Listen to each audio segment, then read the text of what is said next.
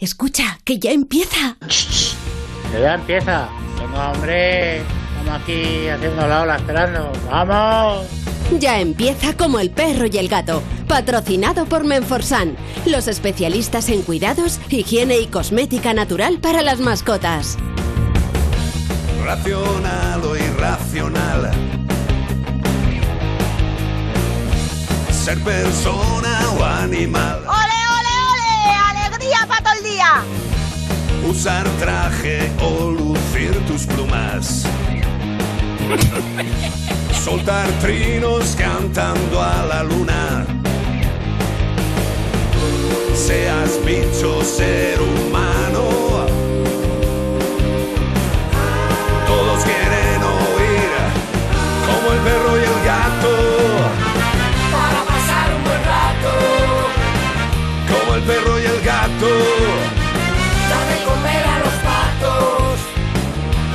perro y el gato. En acuario o en piscina. Seas serpa o seas gallina. zarigüeyas o azafatas. Tengas piernas, tengas patas. Seas bicho, ser humano. Todos quieren oír como el perro y el gato. Muy buenas tardes a todos y a todas, queridos amigos y amigas. Aquí estamos en Melodía FM para realizar un programa dedicado a los animales y a la naturaleza. Un programa que intenta tener buen gusto, información fluida, buenas personas, como es el caso de Jorge Zamorano, que está llevando la máquina. Una persona maja, sincera, juvenil, profesional. Lleva el tema de la producción Beatriz Ramo Jiménez, una persona con un herpes labial bastante considerable en el día de hoy debido a las toses prominentes, pero una persona a pesar de todo funcional, hábil, profesional también. Tenemos con nosotros a Ana Anglada, una especialista en veterinaria, en el tema felino, una mujer agradable, inteligente, dispuesta, incluso cantarina. Hola, Ana Anglada. Buenas tardes. Y tenemos también con nosotros a Iván Cortés, un genio, una máquina. El humor vive en él. Él comparte el humor. Es desagradable cuando saluda, pero es buena persona. No, no os preocupéis por Bea, que, que es por la vacuna, que no está mala No, no, no, no. resfría, que No, ahora no, no. asusta a la gente. Le dice esto a, a todo el mundo, ahora se preocupa. Sí, porque se ha puesto la vacuna labial. para ponerse buena. A ver, todos los que tengáis un herpes labial podéis mandárnoslo diciendo herpes labial. 608-354-383. Hombre, pero normal. Adiós, ojito, bonico. Qué buenos, qué buenos realizadores tenemos esta casa. De verdad. Si es que son los better and the Hunter. Que el resto de emisoras podrán tener más audiencia porque tienen más postes y esas cosas. Pero lo mejor, lo que es la calidad mollar, se encuentra en Onda Cero, Melodía FM, Europa FM. Lo que, lo que es la radio a tres media. Ya sabéis, vamos a pasar un buen rato. Como estamos aquí en Melodía y no tenemos prisa, reventad el correo electrónico, reventad principalmente el WhatsApp, que es el 608-354-383, y vamos a pasar un buen rato dando de comer a los patos.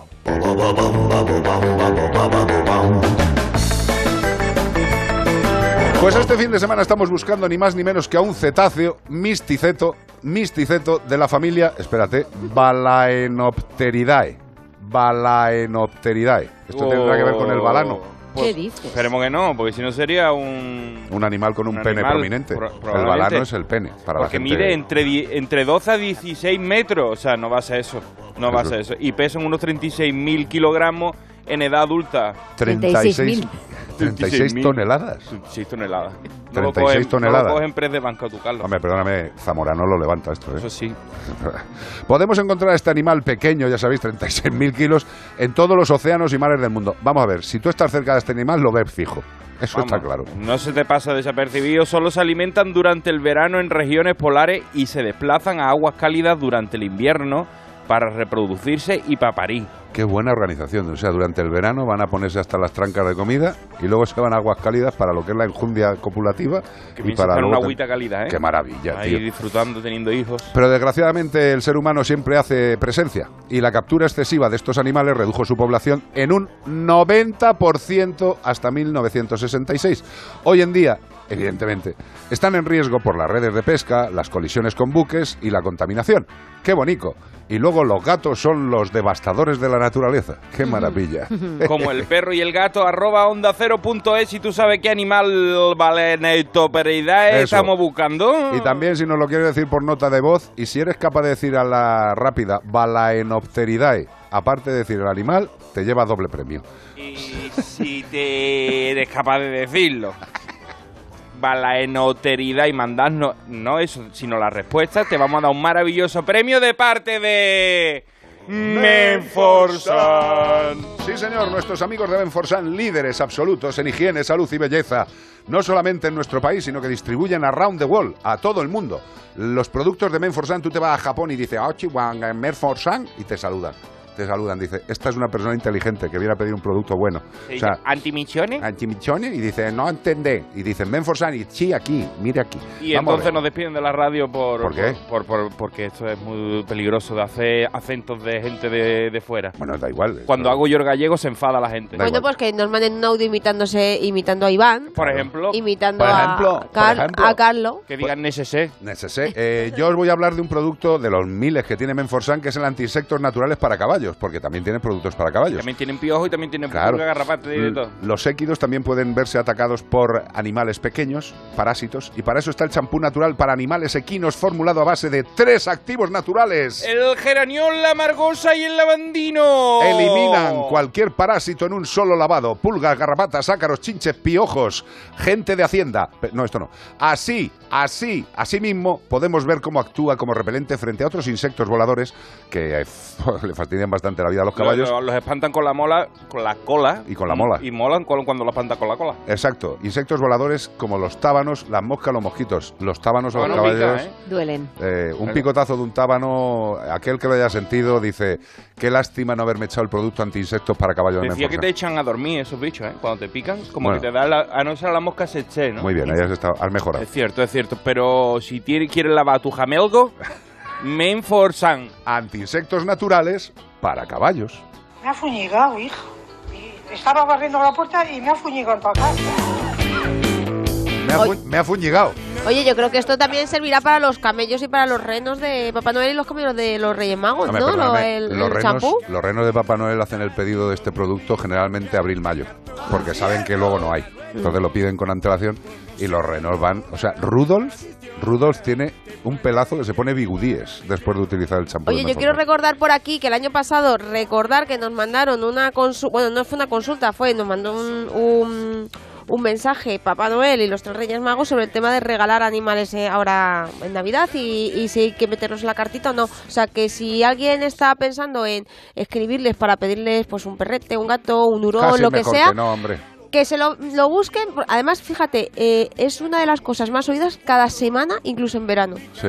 O sea que de, de nuestro microsite, de nuestra parte de Onda Cero, es una de las cosas que más se, se escuchan. La carta de los Reyes Magos. La carta, de- ¿te acuerdas el año pasado cuando se escribieron los Reyes Magos y Papá Noel? Que fue jun- eh, conjuntamente, además, que yo creo que de las primeras veces que han hecho una Es que OPA. hablaron ellos por Skype y dijeron, vamos a escribir una carta por Onda Cero, que hay muchos niños. Pero yo creo que es muy importante. Para estas cosas hay que unirse, a ver si aprenden los políticos. Para estas cosas tan importantes hay que unirse y lo hicieron, nos mandaron una carta, así que Has para dicho, lo- has dicho políticos y unirse.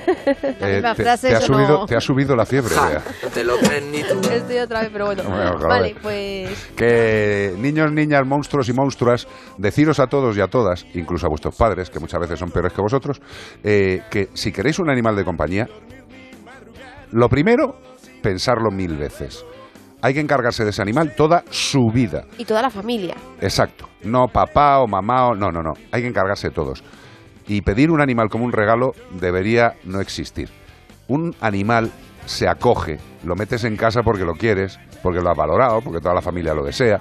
Y lo primero, si quieres un animal, date un buen paseo por las protectoras de tu zona. Mírales a la cara a los perretes, a los gatetes, y eso hará que alguno de ellos seguramente te haga en el corazón ¡ting! y a papá ¡ting! y de repente digáis, oye, pues vamos a sacarle a pasear, vamos a ver cómo nos llevamos con él, pero eso llevárselo el primer día, relajaros un poquito. Ir otro día, volvéis a sacar al perrete, a lo mejor hacéis de casa de acogida unos días, veis cómo va la evolución en el hogar, y si todo funciona, pues ya le adoptáis.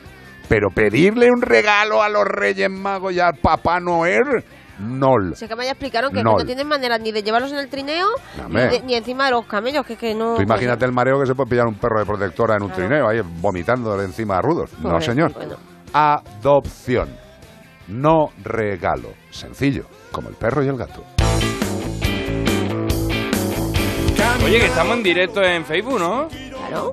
Ah, pues pensé que como, como hemos empezado con, con Había un, Fayu- pro- había un problemita de cámaras, pero hemos reiniciado el sistema y ya Perdona, está. Y por que ha habido un problemita de cámaras en No, este pero ¿ha programa. funcionado? ayer estuve yo aquí con nuestros compañeros Marco Trieneris, que les mando un abrazo por, ¿Eh? por porque estuvimos aquí? aquí, por aquí, por la radio. ¿Me mandas por aquí porque me da por aquí? Porque estuvimos, a ver si eh, va, va a ser la primera vez que vamos a hacer videollamada para conectar a tanto a la- una entrevista que vamos a tener Como como, a IO. como a IO, a ver si a ver si va, es la primera vez, es, experimental y la primera vez que lo vamos a hacer y a ver si va, si no hacemos llamada normal Vamos a, y lo hacer, arreglamos. vamos a hacer probaturas, que es lo que tiene este programa, que no nos cortamos por nada. Incluso los animales no se cortan en enviarle cartas. Imagínate los concursos express, si esto funciona, qué divertidos pueden llegar a ser. Viéndole el ¿Pero careto a la gente. lo vamos a ver o Sí. lo más que lo ves tú? En la pantalla de ahí. Eh, En la pantalla de ahí, ves Ah, que si os lo pongo aquí os va a ir con mucho retardo. Ah. Como así como estoy yo hoy con retardo. Bueno, pero tú, tú llegaste al mundo con un poco de, eh, de retardo, pero en el buen sentido, Dios me libre.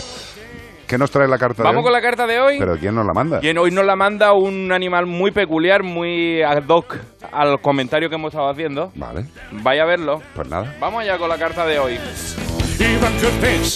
Dice, hola Iván, me llamo Rudolf. Ah, ¡Hombre! Me llamo Rudolf, pero soy un ciervo y de Dallas, Oregón. Ah, vale, vale, vale. Mis padres me pusieron el nombre porque yo de cervatillo era muy fan del reno de Papá Noel. Siempre me flipó la Navidad, como a Bea y como a Ana Anglada. Pero como Carlos y a ti os la refanflinfla, Totalmente. pues nada, por mí podéis patalear. Pero como me cruce con vosotros, como me cruce con vosotros, aunque sea agosto, os voy a decir Merry Christmas, amargaos. Merry Christmas. Bueno, el caso es que este año la Navidad se me ha ido de las manos. Como cada vez la ponen antes, pues no me la esperaba venir. Me ha cogido tan de sopetón que me ha dado un estandalazo que he visto el árbol adornado con las lucecitas de colores y me he lanzado para él y he empezado a refregarme con el árbol.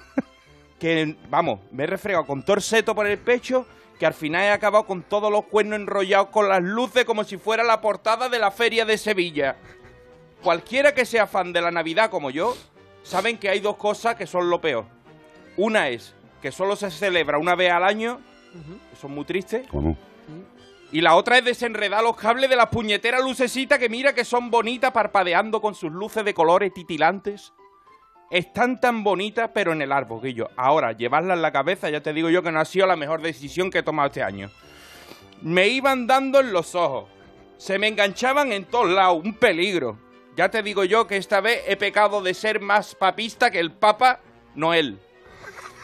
Al final los funcionarios de vida silvestre, que no son empleados públicos que viven en las montañas salvajados y van mucho a desayunar, son funcionarios de vida silvestre que son como guardabosques, pero con sus rifles, cargados pero de felicidad.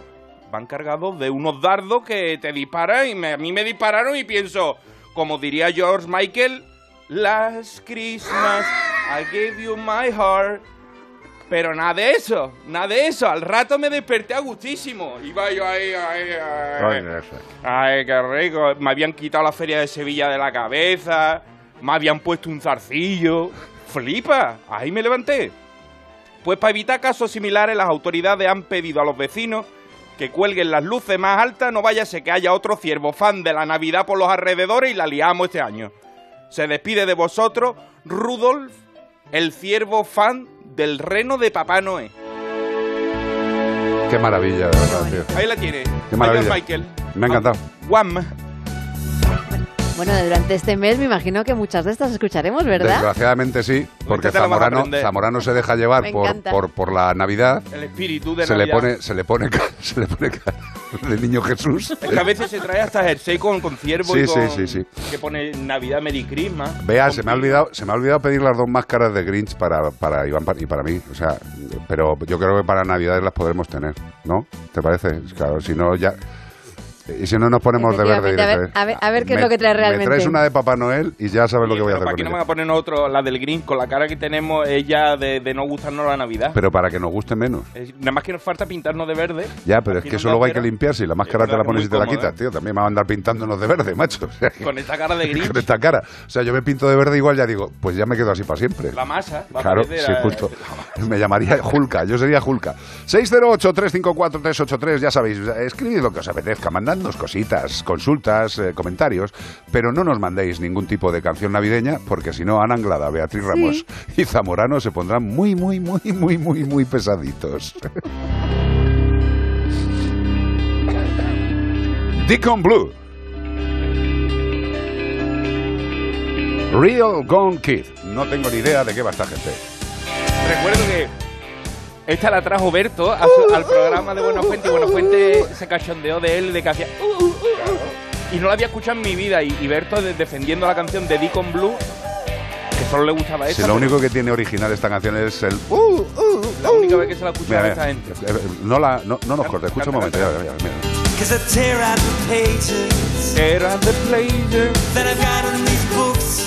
Sobre todo los gallitos que hacen son también muy divertidos. En general es rítmica, pero bueno, tampoco voy a decir Bonita, más. chula, eh. Da ganas de vivir. ¿A ti te gusta? ¿De 0 a me da 10 ganas de cuánto? ¿Cuánto? ¿De 0 a 10? ¿Cuánto le doy? Un 5.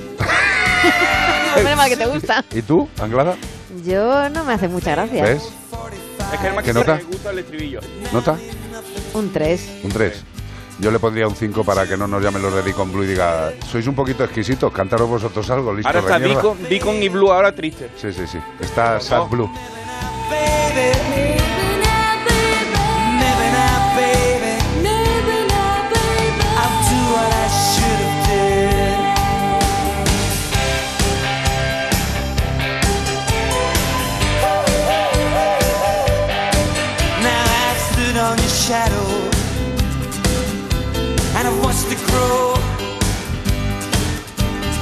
Shaking and it's driven me.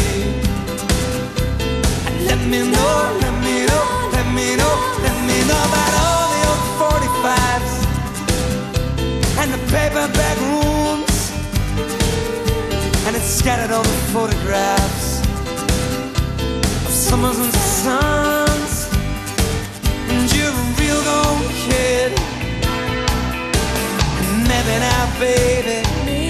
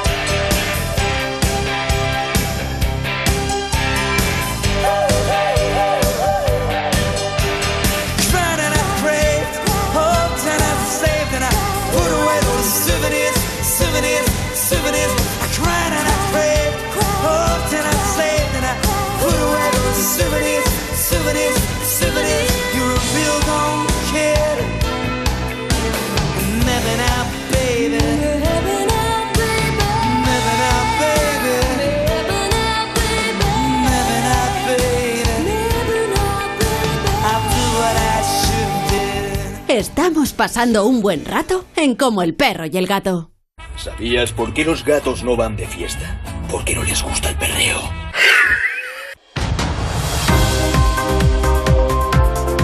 Pues aquí seguimos en Como el perro y el gato en Melodía FM y es el momento de las noticias. Animalius valora la condena por maltrato animal en el Viso Sevilla, pero lamenta que no incluya la muerte del can. Explícanos esto. Bueno, eso lo vamos a explicar. Recordamos la noticia que fue hace una semana o dos, ya veo que van las cosas van más rápidas que nunca, eh, de un perro que estaba atado a un árbol que había dado giros y giros hasta morir. Ahora me acabo de enterar porque el perro se veía retorcido, en la imagen no se veía bien, era una, una hembra de boxer. Vaya, la madre que los parió. O sea que a nosotros nos toca muy de cerca porque le tenemos mucho cariño a esta raza por, porque hemos com- compartido mucho tiempo. Entonces me dolió mucho ver que era una perra viejita como Lani y que no solo había muerto así, ¿eh? es que ahora le han hecho la, autopsia y ahora vas a ver. La Asociación Animaliu ha valorado este miércoles que el juzgado de lo penal número 8 de Sevilla haya condenado a un varón por un delito de maltrato animal considerado probado que tenía en una finca a una perra atada a un poste metálico sin comida ni bebida a la intemperie, pese que en aquella fecha hacía un calor extremo, sin protección al sol y en una clara situación de insalubridad. No obstante, el colectivo que ejercería como acusación en el caso ha lamentado que la condena no abarque la muerte del animal tras haber sido además apaleado. Sí, bonito, señor. O sea, este animal había perdido el globo ocular, la había dejado después de darle esa paliza, la había dejado sin comer y sin beber atado al palo. Por una persona no concretada. Esto es lo que tiene la ley. Avisando de que no se hicieron diligencias de investigación profunda en ese sentido, no se tomaron muestras en el cadáver del animal ni en la zona colindante, eh, ni se realizaron interrogatorios a posibles testigos, ni se comprobó la existencia de cámaras, nada. El juzgado declara que el acusado autor del delito de maltrato animal le, to- le toca pagar 1.800 euros. 1080. 1080. 1080, 1080. Y no solo eso, sino que lo, lo típico de la inhabilitación por un año de profesión, tenencia, tenencia, es- etcétera. Pero este animal había, había sido apaleado antes de dejar morir de hambre al animal y de sed. Pues mira, ya sabéis, pues un delito de este tipo son 1.080 euros. El individuo presuntamente no va a poder tener animales durante un tiempo, pero si los quiere tener nadie le va a estar mirando ni le va a poner una cámara web en la cabeza para ver si tiene perros. ¿Dó- ¿Dónde está la clave? En que como nadie ha visto que él ha sido el que ha apaleado al perro, dicen es que no hay prueba de que haya sido él. Claro. Entonces, ¿quién ha sido? Habrá sido entonces... Pero escucha, esta es una de las mierdas de las leyes que se van escapando la gente. Yo me Mm. parece muy bien lo que hagan los jueces, es su trabajo. Eh, evidentemente yo puedo no entenderlo, eh, pero es el trabajo que tienen que hacer y lo hacen. Pero lo que también es fuerte, que no lo tenemos en las noticias, pero nos hemos enterado esta mañana de que la veterinaria esta que presuntamente había ayudado a morir eh, perros de caza en masa, A 40. eh, a 40 perros, y las personas que le llevaron los perros, todos libres, absueltos, absolutamente absueltos. Eh, según el juez, pues no hay suficientes datos ni evidencias. Esto es lo de siempre, pero ¿cómo va a haber evidencia ni datos ni nada si no investigan? o Eh, sea, pues este si- señor... si no si- cogen muestras y todas esas al, cosas. al bueno. perro no le hacen una necrosis, yo qué sé. Da igual. Eh, pues nada, que estamos en España. El circo sorprendente denunciará al Ayuntamiento de San Sebastián de los Reyes por no permitir su espectáculo en la Plaza de Toros. ¡Uy, qué pena! ¡Dios! ¡Ay! ¡Dios! ¡Qué triste! El empresario y responsable del circo sorprendente Eduardo Beltal está ahora mismo rasgándose las vestiduras. Ha anunciado que presentará una denuncia por prevaricación contra el Ayuntamiento de San Sebastián de los Reyes con la responsabilidad patrimonial del mismo, que no le Oh. prestan la plaza, que él la por- quería y que no se la prestan, que va No, tarde pero- ya. pero- qué sorpresa. Qué Gracias, Zamorano, por la, por la es broma. sorprendente esta noticia. Desde el Ayuntamiento de San Sebastián de los Reyes afirman que se trata de un problema administrativo y que nada tiene que ver con la denuncia de partidos de la oposición como Podemos o de las organizaciones animalistas por acoger este tipo de circo en una ciudad que fue declarada libre circo de animales por el Pleno Municipal. Pues sí, sí, si hubiera sido por eso, os, os dignaría un poquito, sería... Quedaría digno, bien, pero vamos a quedaría- no estaría mal. A ver, si el circo sorprendente tiene animales y el ayuntamiento de San Sebastián de los Reyes fue declarado libre de circo con animales, no entiendo qué mierda de problema existe. Que denuncien todo lo que quieran los de sorprendente and the Handers and the Page y el ayuntamiento que les presente el papelito diciendo here we are, nosotros no aceptamos circo Claro, con pero- animales. Punto final. Pero lo Full que no sabemos es que end. si le habían dado primero permiso, han venido y después les han dicho no se puede, porque resulta que el sitio Pues no está. entonces que el tonto que lo ha hecho eh, del ayuntamiento, pague, pues que tenga medidas, Es ya está. Por lo visto el sitio no está habilitado como teniendo situaciones para gente con impedimentos como con sillas de ruedas, elevadores y todo esto. No está, no está habilitado, entonces pero, pero ¿para no le pueden dar permiso. Pero, vamos a ver, pero ¿para qué va a estar habilitado o no habilitado si está el ayuntamiento declarado libre de circo con Eh, ahí animales? es que ahí es donde debería acabar ¿Qué la, la- la- Pero Bueno, da igual. Lo que pasa es, Es que, San Sebastián. pero que San- con animales. Ah, pero que San Sebastián de los Reyes tiene la doble vara de medir. En unos casos, en el tema de este circo, debería no dejarle porque es una ciudad declarada libre de circo con animales. Pero otro, por otro lado, después de Pamplona, San Sebastián de los Reyes es de los lugares de España con mayor tradición en, en- en En los el tema taurino, en los encierros. Con lo cual, pues aquí hay una, desde mi punto de vista, con todo el respeto, hay una doble vara de medir.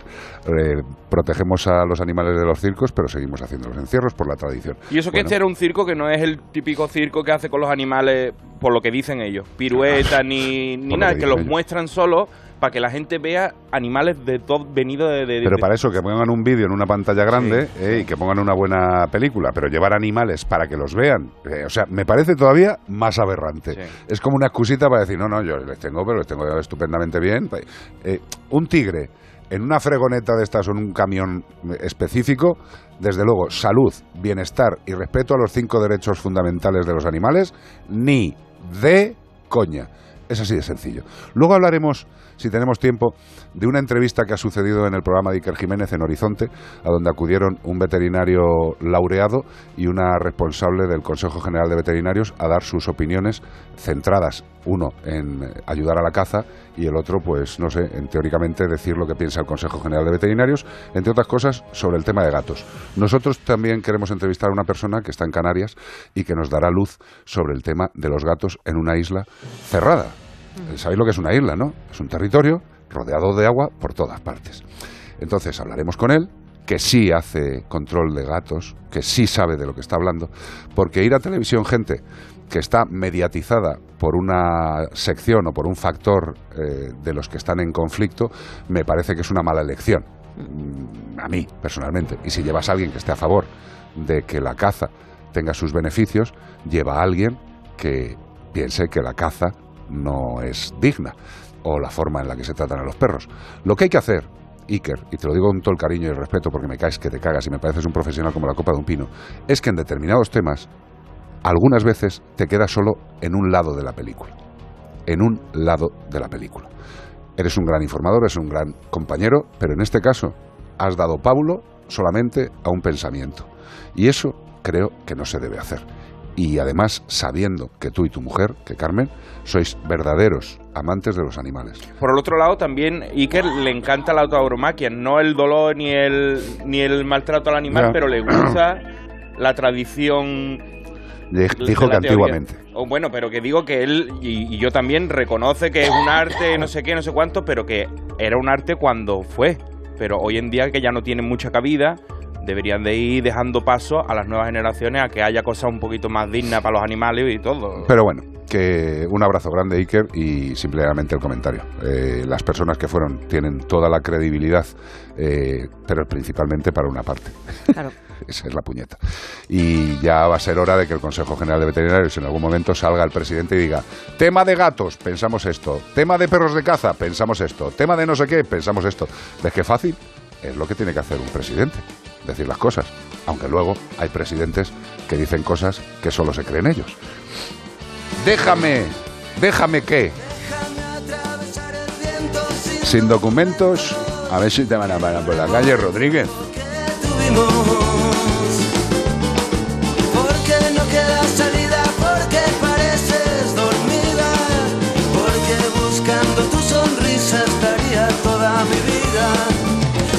Ser el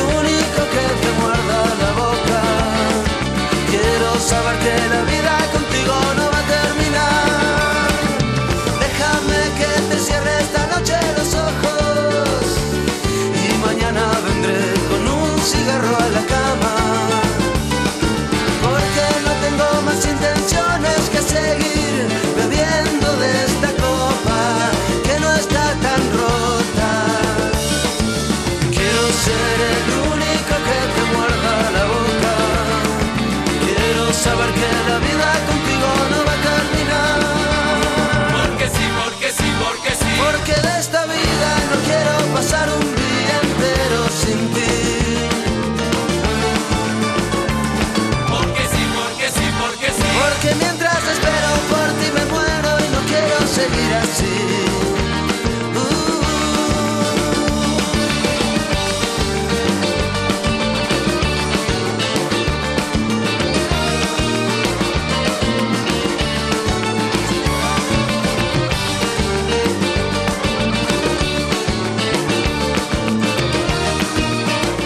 Bueno, sin documentos estaremos, pero vamos a escuchar unos consejos maravillosos que no podemos perdernos. Volvemos ya.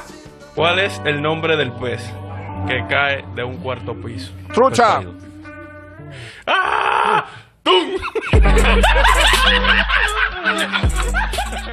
En Melodía FM, como el perro y el gato.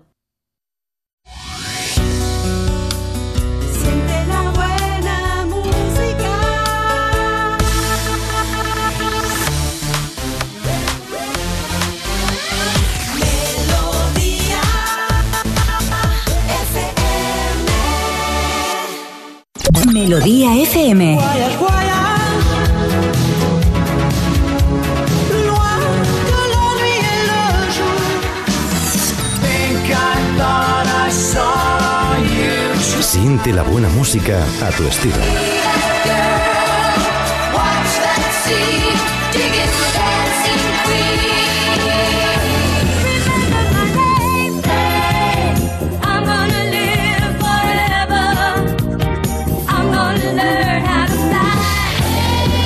End.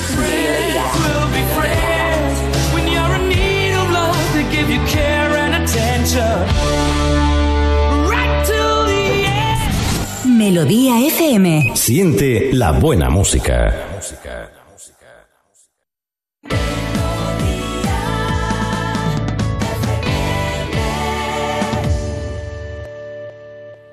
Entre plato y plato, como el perro y el gato. 608 354 383 WhatsApp.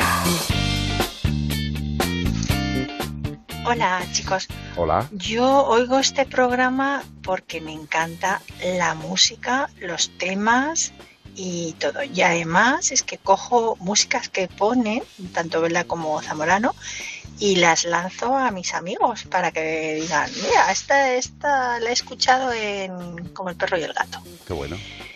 Eh, es genial, me encanta. O sea que mm, seguir así porque es que me gusta muchísimo. Muchas gracias. Mira qué bien. Hay Yo gente- diría que por la voz es Pilar Blanquer. Joder, macho, de verdad, hay veces que me Tiro, tiro, esa, tiro ese triple, pero a lo mejor me doy en la canal, doy en el, el tablero, ¿eh? Hay veces que me asustas, tío. Pues, eh, ¡Acerté! ¿Es Pilar Blanquer? ¿Sí? Vea. ¿Qué me está diciendo? Pilar de Madrid tenemos. O sea que has acertado, tío. Tú sabes que dice, di que dicen por aquí, dice la familia Villón Fernández. Sí. La familia entera, ¿eh? ¿Qué pasa? Pues dice, yo le escribí a Iker diciéndole que te entrevistara a ti. Sí, sí, sí. ¿Tú qué le dirías a Iker? Que- ¿Iría? yo- ¿Iría yo- a, a yo- debatir con Cristian Cortázar? a mí me invita un compañero a ir a su programa y no tengo ningún tipo de problema. Lo que pasa es que a lo mejor, eh, pues como le dije también a otro compañero que nos llamó para hacer una entrevista por redes, digo, si te cierras luego el programa es culpa tuya, o sea, no es culpa mía. A mí no me toque las polainas. Eh, lo que hay que hacer en esta vida es tener siempre las dos visiones. Yo no tengo ningún problema ni de hablar con un cazador, eh, eh, por supuesto, me parece. eh, Lo primero, somos personas. Y lo segundo, tenemos pensamientos, aficiones y formas de actuar. Pero yo creo que lo que hay que hacer es hablar. Pero hablar con intención de entenderse. No hablar con intención de sentenciar lo que me están induciendo a que diga. ¿Vale? Eh, Mira, no se puede defender siendo veterinario una u otra parte. Tienes que defender lo que tu código deontológico te manda, Dice- no lo que opinas. No. Si eres veterinario, tú defiendes el código deontológico. No defiendes ni un lado ni el otro. No. Defiendes a los animales, que es tu profesión. Y si no lo entiendes, salte de la profesión, dedícate al punto de cruz, por una tienda de variantes o incluso una franquicia de rodilla. Pero no trabajéis como veterinarios si lo que hacéis es defender opciones y encima que van en contra de la salud y el bienestar, que es por lo que trabajamos los veterinarios, creo yo. Mira, bueno. eh, anotan un poquito más la familia Villón Fernández que dice, a mí me gusta mucho Iker Jiménez, pues no tiene pelo en la lengua, pero algunas veces no estoy de acuerdo con él. Normal, como todos. Eh, no siempre se está de acuerdo en todo, pero sí que dijo que había entrevistado a Pacma y a muchas asociaciones animalistas. Sí, sí. De todas maneras, ha recibido él muchos zascas en cuanto a lo de la ley animal. Normal. O sea, le, han, le han dado un Normal, poquito fuerte normal, también, ¿no? Fuerte y flojo. Es que se ha puesto a entrevistar a gente que está muy polarizada, pero bueno, eh, cada uno cada uno hace lo que debe y lo que quiere. Dime, ah, estaba, creía que iba a decirnos algo Beatriz Ramos, 608-354-383, como el perro y el gato, ¿en dónde? En Melodía FM, que como mola. No me mires, no me mires, no me, no me, no me mires, no me mires, no me mires, déjalo ya. Pedazo de tema, mecano, maquillaje. Yo esta mañana me sentía exactamente así.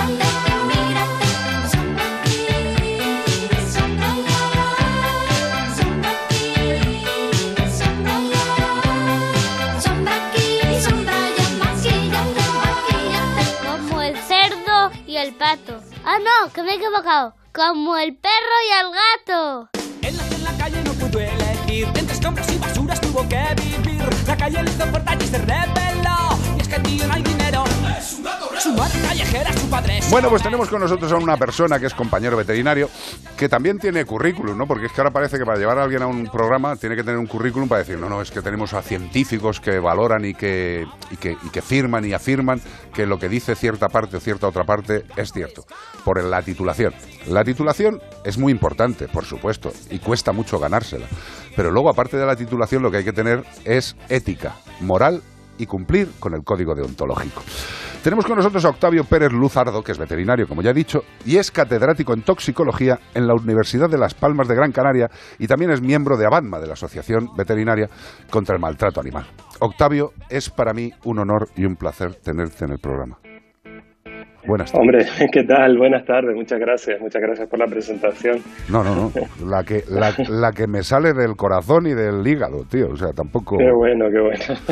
Vamos a ver, Octavio, est- estamos, estamos los veterinarios como, como en una especie de, mm, de juego de mesa en el que nos cogen de determinados medios o, o del, o del Estado o nos llevan al Congreso para que digamos lo que determinadas partes quieren oír. Cuando nosotros creo que lo que tenemos que hacer es decir sinceramente lo que a nuestra profesión compete, que es salud, bienestar. Sencillo. ¿No? Digo yo. Sí, sí, sí, claro, claro, claro. De hecho es lo que lo que yo he hecho, ¿no? Y, realmente, pues, no es fácil, no es fácil hacer algo tan sencillo como lo que tú estás proponiendo, ¿no? Y lo que tú, lo que deberíamos hacer todos, que es decir exactamente lo que nuestra profesión y nuestro código deontológico y nuestro conocimiento eh, nos, nos dice que es lo que tenemos que decir, ¿no? O, no- o nos indica, ¿no? Eh, es verdad que en el Congreso, en, en- en la tramitación de la ley, porque entiendo que te refieres a, a la, a la ley de bienestar Correcto. que se está tramitando, eh, se han oído cosas de, por parte de algunos compañeros pues, que a mí me han dejado realmente sorprendido, ¿no? Porque no sé por qué esas personas eh, o, o cómo encajan esas personas en la profesión veterinaria diciendo cosas eh, o, o proponiendo métodos eh, letales de control de poblaciones o, o- haciendo afir- afirmaciones de, de trazo súper grueso eh, que van en contra de, de toda la ética profesional que, que se supone que deben tener, ¿no? Eh, Octavio, sabes que yo eh, no, no tenemos, bueno, no tengo la fortuna de conocerte, eh, espero poderlo Bueno, hacer en algún momento. Ya, gracias. No, te lo Sí, digo en serio, Octavio. sí. Vamos a ver, eh, creo que cuando se va teniendo una edad, ya llevas un tiempo en la profesión, pues te vas dando cuenta verdaderamente de, de todas las variopintas eh, áreas que tenemos de trabajo los veterinarios. Evidentemente tenemos una, una extensa mm, eh, función que no se conoce todavía, entre otras cosas, pues porque llevamos, yo, yo te diría que llevamos tres presidentes del Consejo General de Veterinarios que, bueno, pues habrán hecho con su mejor intención lo que han querido, pero desde luego poner a la profesión en su sitio ni de coña. O sea, No, seguro que no. pues ya está. Partiendo de ese hecho, de- partiendo de ese hecho, eh, seguimos en un magma de, de- de absurdo. Es decir, ¿Cómo puede la población nacional escuchar en un medio a un veterinario diciendo que los gatos son un peligro terrorífico y que hay que acabar con ellos de la forma más temprana, que la caza es buena y maravillosa, que los perros de caza son animales que tienen que hacer una función y que si lo pasan mal, pues es que forma parte de su actividad?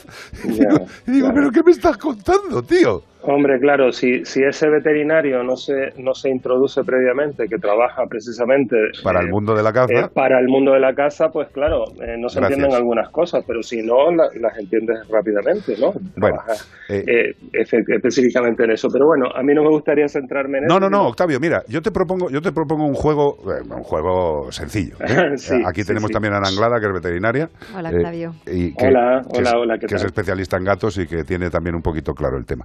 Eh, ¿Te parece que empecemos por lo que es el animal gato en casa y qué se debería hacer desde que un gato llega a casa para que luego ese gato no acabe en una colonia o sus crías acaben en una colonia, porque yo creo que el problema empieza desde ahí. Las colonias Claro. existen, yes, it is, ahí están. Mm.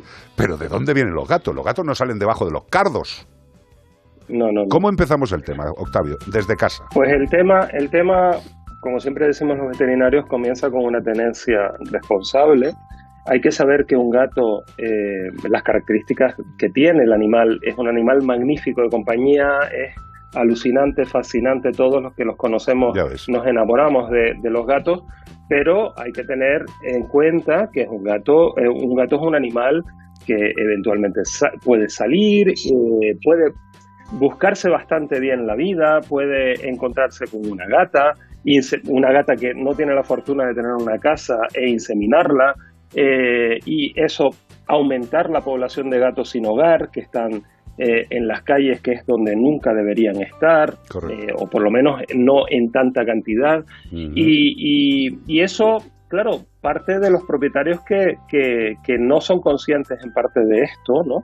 Y de que aunque tradicionalmente se haya hecho en los pueblos, por ejemplo, y tal, ahora es que somos muchos, acabamos de llegar a, a- a la cifra de 8 mil millones. Entonces, si somos 8 mil millones de humanos y muchos de nosotros tenemos gatos, hay muchos gatos.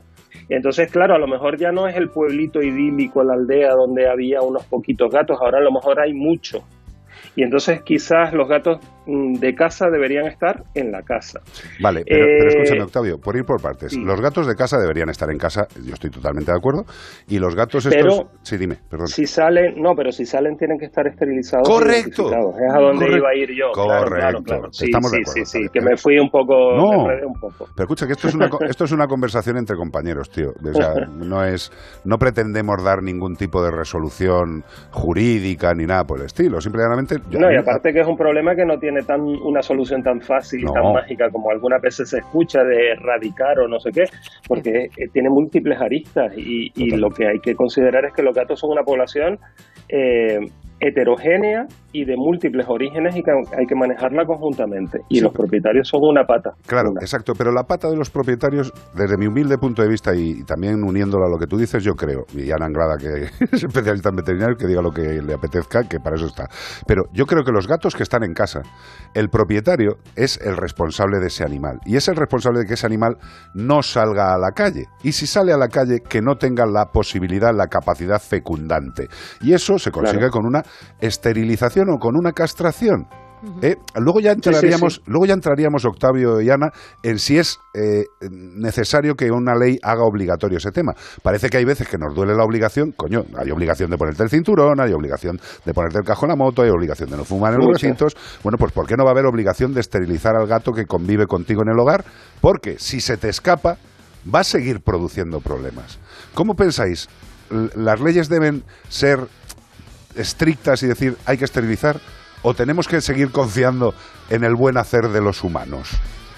A ver, yo, yo creo que llegados a este punto, y a lo mejor Ana tiene algo que apuntar en sentido contrario, pero bueno, eh, como tú dices, una conversación entre compañeros, ¿no? Exacto. Yo eh, creo que la ley en este punto es necesaria. ¿Por qué?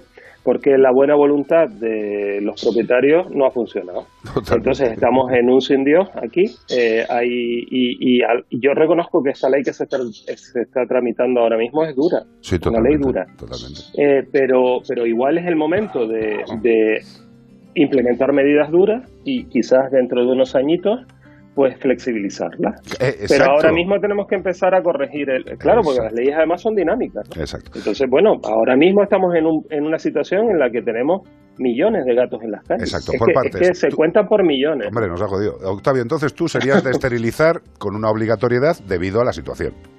Por Yo creo que sí. Ana. Pues sí, no al margen de criterios médicos o de salud, ahora yo creo que es prioritario la gestión que hay que hacer para enmendar el problema y después ya, eh, por supuesto, complementado con educación. Hombre, los ha fastidiado. sin eso no hacemos nada y, y ya dentro de un tiempo veremos cómo, cómo vamos flexibilizando las cosas, pero yo sí, yo soy partidario de la esterilización, sí, obligatoria. Yo, yo soy partidaria siempre y cuando no se dediquen al tema de la, de la cría. Hombre, por supuesto. Claro, sí, Hombre, claro, no, no, no, ah, claro, claro, claro, claro, pero vamos a- yo quiero dejarlo claro. No, no, totalmente. Sí, sí, sí, bien puntualizando eso porque, Excelente claro, puntualización. Porque, Si- claro, si, eres un, viendo aquí si a- eres un criador profesional, legal, Hombre, empático, claro, que- claro. que, hay, que hay muchos, que hay muchos, que luego también es lo de, lo de poner a los criadores como Satán, No, por a ver, Dios. no, por favor, Hay- ni los veterinarios somos globalmente Satán, ni los hay criadores maravillosos, por favor. Efectivamente. Entonces, quitando esa puntualización, yo también estoy, estoy a Vale, favor. pues ya hemos dejado, ya hemos dejado arreglado lo de casa. Fíjate que fácil, ¿eh? De- hemos dejado arreglado lo de casa.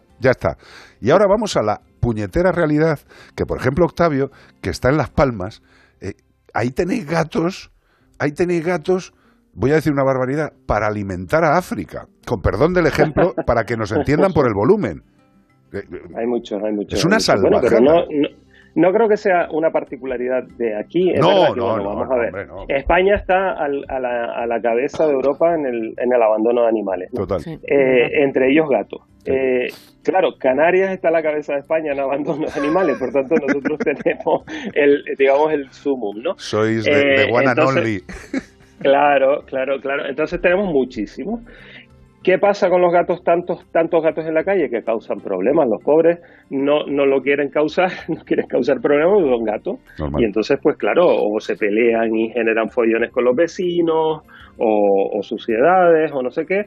Eh, y después, pues, está el, el- el tema, ¿no? El tema con mayúsculas, ¿no? Que es eh, que se comen a la biodiversidad. Sí, sí. Eh, y claro, ahí es donde yo me, me he metido en los últimos tiempos y, y, y- y no me arrepiento para nada realmente, pero bueno, No, no, eh, perdona, es Octavio, inciso, y has hecho muy bien.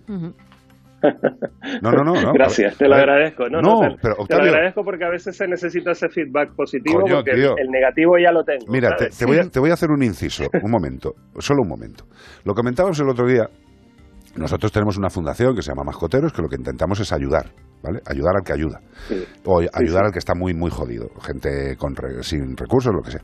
Y una de las, eh, de los CER, de los, de los grupos de control de, de colonias felinas que estamos haciendo con la unidad móvil, es en el INTA, que es el Instituto Nacional de Tecnología, de Técnicas Aeroespaciales. Forma parte Sí. del ejército.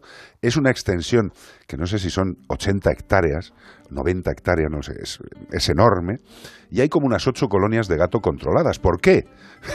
Por dos razones. Una, es un territorio militar con gente de, de paisano, por decirlo de alguna forma, trabajan tanto militares como no militares, pero Civiles. se han- civiles, gracias, no me salía la palabra, y han creado unos grupos de trabajo y se encargan, pues cada grupito, de su colonia. Nosotros llevamos bastantes años trabajando, años, y hemos llegado a tener un 80% de la población controlada, absolutamente controlada. Se les Sí, que alimenta. No, no, pero es por eso es que voy a lo que tú vas a decir, para que por lo menos la gente tenga, tenga, coño, Sí, re- sí, sí, reali- no, pero me encanta que me encanta que lo cuentes. Claro, pues por eso, Octavio, realidades, realidades, que estoy hasta los dídimos, dídimos, que ya sabemos lo que son los dídimos, los veterinarios, estoy hasta los dídimos de escuchar a gente hablando que no sabe ni ha visto en su vida una colonia de gatos cercana, ni ha intervenido de ninguna forma en el sistema, pero se atreven a hablar de algo que no hacen. Yo me voy en la unidad móvil, Octavio, yo me paso horas operando dentro de la unidad móvil sin cobrar un duro porque me da la gana y porque puedo. Y porque confío en que el sistema CER es perfecto si se hace de forma continuada y con un apoyo económico necesario. En este caso, se hace de forma continuada con el apoyo económico del propio Estado en la parte del Ejército del Aire que paga esas esterilizaciones al precio Pues básico. Y, y- y funciona. Por eso yo me cabreo tanto, Octavio, tío. Es que a mí me dicen siempre, claro, tú oigas, como yo, ¿no? Muchas veces decir, incluso a compañeros nuestros, decir que el ser no funciona. Pero claro, es que decir que un método que está mal aplicado no funciona Bueno, es una falacia, ¿no? Escucha, eh, Entonces, claro, lo- los el- trasplantes de corazón son una mierda. Un tío lo hizo Claro. mal son una mierda. Sí, sí, no, no, ¿Qué me o lo hago yo, que no Claro. soy cardiólogo. Ni yo, ya ves tú. que- Yo le pongo el corazón en la oreja. Pues entonces esa es la clave. El, el ser se tiene que aplicar como tú lo estás haciendo, en un terreno amplio, eh, con suficiente intensidad y con continuidad en el tiempo. Ya está. Precisamente por eso lo mete la ley como obligatoriedad para todos los ayuntamientos de España, para que no sea en el ayuntamiento uno sí y en el de al lado no, porque entonces no estás haciendo nada, porque los gatos del uno se van para el dos. Claro, Eh, pero, Octavio, y- y eh, realmente in- no estás haciendo Octavio, nada. un inciso. Aquí hay una puñeta muy grande, y eso también lo tiene que saber la gente que nos está escuchando, que es que, evidentemente, los, los ayuntamientos ya tienen la obligatoriedad, si son de más de 5.000 habitantes, de tener eh, resuelto el tema de la protección animal de su ayuntamiento, cosa que no sucede. No Y- se hace. Claro, y tú imagínate que un pueblo, eh, yo qué sé, eh, Calzadilla de los Sobarracos eh, de Castilla-La Mancha, me estoy inventando, eh, mm, tiene 6.000 habitantes, no tiene arreglado lo del tema del control eh, de los animales abandonados y su comunidad autónoma ni le multa, ni le castiga, ni le obliga, ni le implica. Eh, como me dijo a mí un político una vez, ¿cómo les voy a exigir que tengan un centro de protección animal si no me pagan la luz? Claro. Flipa, ¿eh? Pero bueno, claro, claro, pero las administraciones tienen que, que recibir. A ver, vamos a ver. Ya, ya, Eh, pero, pero me explicado no Octavio que, arreglar mágic- que- que Sí, hay sí, gente te que aún entiendo, te entiendo. No, no. Y ahora mismo estaba yo en un grupo de WhatsApp que tenemos con compañeros veterinarios dedicados al bienestar animal Ah. y, y estaban en la misma, ¿no? Es decir, las leyes las puedes hacer lo bonitas que sean, que después hay que cumplirlas y hay Claro, que dotarlas de presupuesto y hay que hacer. Pero bueno, por lo menos la ley debe estar. Totalmente. Porque es una herramienta para poder denunciar cuando no se aplique, Totalmente. ¿no? Y, y el que sea una ley nacional, yo creo que es fundamental para que todas las comunidades autónomas estén armonizadas. Y entonces ya luego habrá que vigilar que se cumplan y probablemente dotarlas presupuestariamente. Ayudas y, eh, eh, digamos, fondos hay. Lo que pasa es que no se solicitan. Muchas veces no se solicitan. El ayuntamiento de 6.000, vamos a ver, yo tampoco soy un especialista en gestión municipal. El ayuntamiento de 6.000, lo que sí que es verdad que si hay una normativa que le aplica al ayuntamiento de 6.000 habitantes, Ajá. pues tendrá que hacer eh, lo que le corresponda. Probablemente mancomunarse con otros, no- no, querrá- claro, o, o organizarse de la forma que su territorio y sus capacidades le permitan. Totalmente. Pero la ley le obliga. Lo que y no eso pueden- es importante que exista. Lo que no pueden hacer es inhibirse. Punto. Ya está. Claro. Ya está. Entonces, Claro, vamos, claro. vamos por la segunda parte. Estamos de acuerdo en el tema de que hay que hacer el CER bien hecho. Claro, y para hacer el CER bien hecho tiene que ser continuo y con una dotación económica y con profesionales avezados en el sistema. Eh, el CER al final, y, y- y esto es un comentario a nivel personal, yo soy feliz cuando estoy haciendo eso. Absoluta y totalmente feliz. Qué bueno. Porque Sí, porque te sientes que estás ayudando. no, no, Octavio, pero ya no, ya no solo el hecho de la ayuda, porque tú cuando nosotros directamente acabamos la cirugía, están espabilándose, se van a su zona de, de donde están viviendo y se les suelta directamente. Y fíjate lo cachondo, que son hectáreas y hectáreas, y se vienen con todo el pedo hasta la unidad móvil, tío. No sé Claro, qué extraña razón les implica que después de haberles operado, estando todo peo, se vuelven hasta la, hasta la unidad móvil a, a saludar, a estar por allí, se tumban, bueno. recién operados. Dice, perdona. Parece que lo agradecen, ¿no? To- to- to- Total. El, el peso que le has quitado. No sé, o a lo mejor les hemos hecho adictos rápidos y dicen, dame más de eso que me has dado, que estoy... Porque tú a lo mejor es la, la, la medicación. Eso te tú digo. piensas la, la putada, con perdón de la No, no. bueno, perdón, la trastada Sí, que significa para una hembra en la calle ya ves. eh, estar sometida a la presión de la gestación y la, en la reproducción permanentemente, ¿no? Y a la, Eso eh, espera, es y a la persecución. durísimo. Y a la y a persecución. la, bueno, a la rato. persecución, claro, claro. O sea, si, si la gata supiera de la ley Montero, estaría chillando todo el rato a los gatos. Dice, solo si es sí, déjame en paz, que eres el octavo que viene a farme por detrás. Déjame vivir. Imagínate. Hombre, yo lo que quiero, Octavio, sobre todo era eh, desradicalizar. O sea, los gatos los hemos traído nosotros. O sea, llevan acompañándonos cientos de miles de años, tío. Eh, les hemos incorporado nosotros. Es como lo de las cotorras. Ahora, en Madrid pegando las tiros por los jardines, tío. Pegando Otra cosa que no entiendo. Es- Octavio, ¿Por qué los pegándoles las tiros. cotorras? se ha ¿Por qué propuesto no todo. usar con las cotorras? Es que, es que, es que es muy fácil, porque además está, tienes los nidos, le pones una red por encima y ya las Total. tienes ahí pilladas para, para esterilizarlas. Ya, pero eso sabes qué pasa, que requiere trabajo de profesionales y dinero. Y es mucho más barato contratar a una empresa escopeteira, Pistolero. claro, y que se ponga a pegar tiros, tío. Es que, es que todavía seguimos Bueno. así. Bueno, bueno, el, el antiguo oeste, ¿no? Totalmente. Un poco sin No solucionar las cosas a tiro. Yo te agradezco que Bueno. estés con nosotros. eh, considera, considera, y te lo, te lo pido como, como compañero de compañero, o sea, como, como lo que indica la Sí, palabra sí, sí. compañero. Eh, el programa es tuyo, Octavio. O sea, tienes Bueno, nuestro gracias. No, de verdad. Yo me voy uniendo de gente eh, normal en el sentido de que simple y llanamente está cumpliendo con lo que tiene que hacer. Aquí está Ana. Yo a Ana la adoro. La, la quiero, la estoy cogiendo cada día más cariño y me jode. Me jode porque, porque, porque- Gracias, porque- Carlos, no, te coño, quiero. entendedme, porque meter, meter más amor en tu cuerpo supone meter más sufrimiento potencial. También es verdad eso, también es verdad. Me he explicado, ¿no? Pero Sí, yo, lo que, yo lo que quiero, en, en lo que me quede de desarrollo vital, es poder ofrecerle a la gente información de gente normal. Normal. No mediatizada. Sí, sí, sí. Y ya está. La independencia a veces es difícil, pero Ya, bueno. tío, pero ya- vamos a ver. Sí, sí, sí, sí, pero a ver, pero pero porque está configurada así la sociedad, ¿no? Y las redes sociales y tal, pero, pero mantener la independencia y la coherencia con lo que uno es y lo que uno estudia y lo que uno eh, conoce y tal, pues pues es lo, lo mínimo, ¿no? Totalmente. Y es lo que uno intenta hacer. Por eso te digo que el programa, te lo digo de corazón, es tuyo. Y, y yo que sé. Pues agradecido, muy agradecido, Y de yo verdad, sé, porque... no, escucha, y otra Mm. cosa te digo, o sea, si me tengo que ir contigo a Canarias, a hacer lo que haya que hacer, tú llámame. Te lo digo de corazón. Pues, pues, pues, pues no, pues no lo descartes, ¿eh? No, que no, yo me quedo con, con el teléfono No, pero escucha, y, mira, y hablaremos, hablaremos. Estuvimos sí, sí, una sí. vez a punto, a punto, ¿eh? A punto de meter la unidad móvil en un barco, irnos para allá y lo que pidáis. Porque tú ten en cuenta que la unidad móvil la ponemos en el sitio que nos dé la gana, la gente que esté currando de recogida recoge, operamos, soltamos, tiramos con la furgoneta por otro lado, recogen, operamos, soltamos. ¿Me he explicado? Sí, sí, sí, sí, sí. Pues eso es tuyo. No, no, de hecho, de hecho, eh, y no, y te lo agradezco, porque de hecho tenemos un proyecto SER ahora, ahora mismo sé. en, en Gran Canaria, que es donde sé. yo estoy, y, y intentando recoger los datos, que es de lo que siempre se nos acusa, ¿no? De que eso no está aprobado, no está demostrado, aunque hay bibliografía ya, ¿no?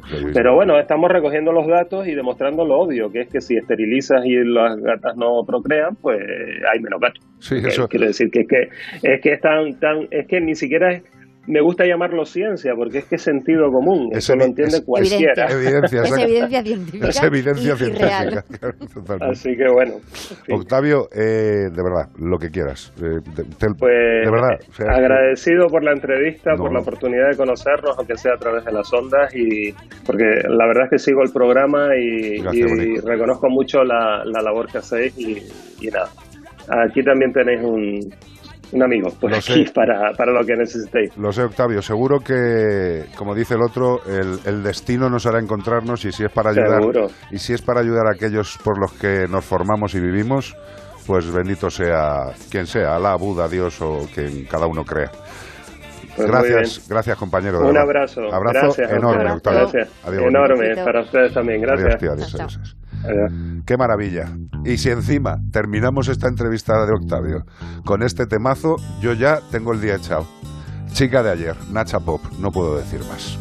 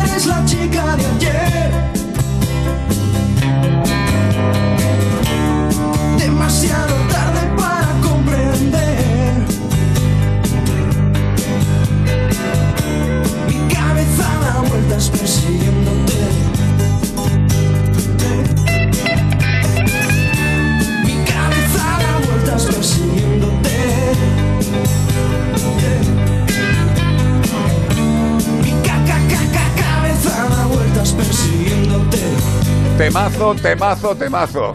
Esto está grabado en eh, la parte residual de cientos de miles, yo diría millones de cerebros en este, en este planeta. Eh, quiero que escuchéis cómo va evolucionando el tema nuevo de Como el perro y el gato para otras variantes. El programa sigue teniendo la misma sintonía. Pero es que estamos haciendo esta canción para otras cositas que ya os iremos diciendo. Esto es como ir poquito a poco.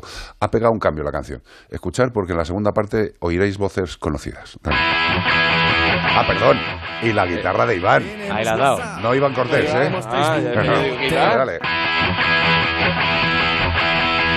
Tenemos WhatsApp, tenemos Facebook, no te queremos perder. Tenemos Twitter y hasta en YouTube el careto tú nos puedes ver. Para reírnos a reventar,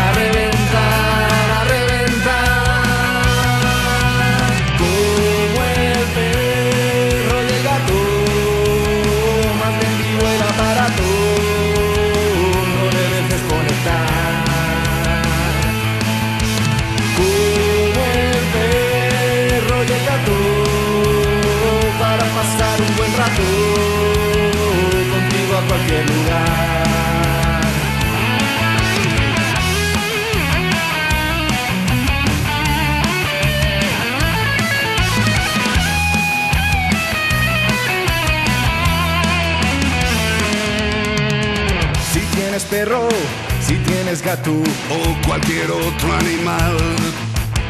Si Rufus muerde, Si Piolín se arranca las plumas de un lado. si Nemo flota, si Mickey ronca y Feli no dice ni miau. te podemos ayudar, ayudar, ayudar.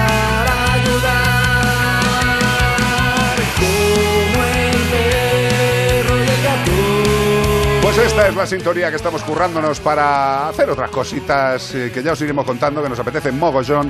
La que hace miau es San Anglada, la voz de Iván Cortés es, in- es incomparable, iba a decir incompasible.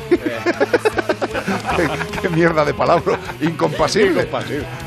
¿Qué, qué sería incompasible? Como que no, que no hay compasión para mí, que me mataría. No, no, no, por Dios, tío, ver, yo, te, yo te pongo en un púlpito. Y lo bien que nos lo pasamos grabando, Hombre, ¿eh? elevad las- y lo que nos queda.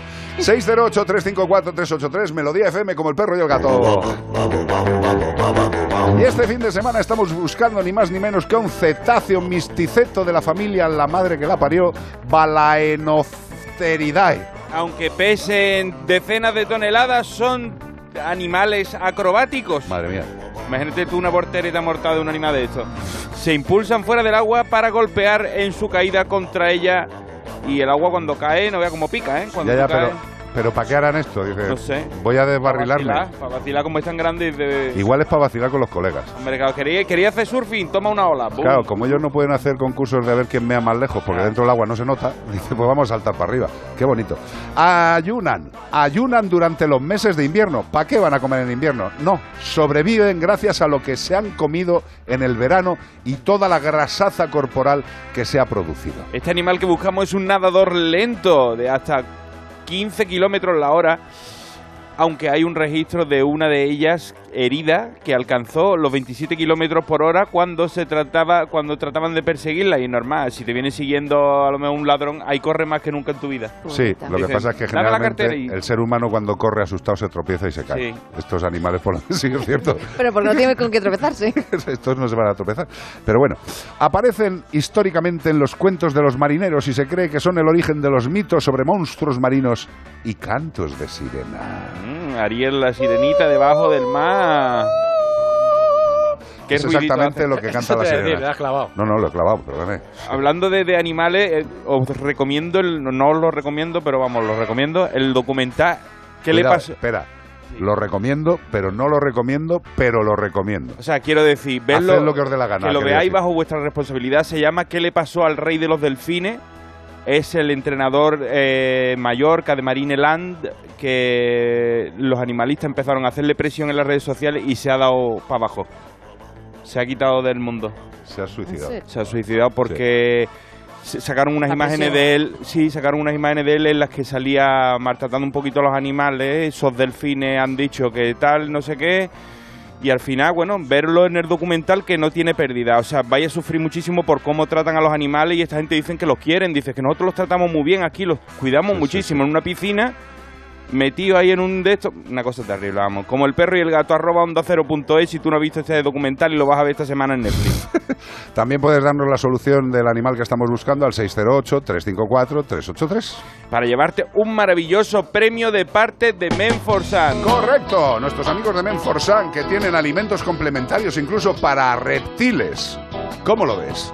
Pues sí, señor, los reptiles que viven en el hogar por el momento, si la ley luego permite que sigan viviendo, que nadie haga caso a los textos estos eh, mentirosos y falaces. Eh, no se van a poder tener más animales de compañía pequeños en casa. Eh, no, men- no mintáis, hombre, que sois mayores. Alimento complementario para reptiles. El alimento complementario es líquido y es para reptiles y contiene todas las vitaminas esenciales para animales de terrario, reptiles, tortugas y serpientes. Me estoy refiriendo a animales, no a suegras y suegros, cuñados y cuñadas. Lo digo por serpientes. Reforzado con vitamina D y vitamina A para aquellos reptiles que no reciben ninguna o demasiada poca luz natural. Pero lo mejor es que tenga luz, ¿eh? La vitaminas es un alimento complementario. Pero si tienes un terrario, tenlo bien, con su lucecica, haciendo caso a los expertos. Pero que sepáis que existe un alimento complementario para reptiles de Men for Sun.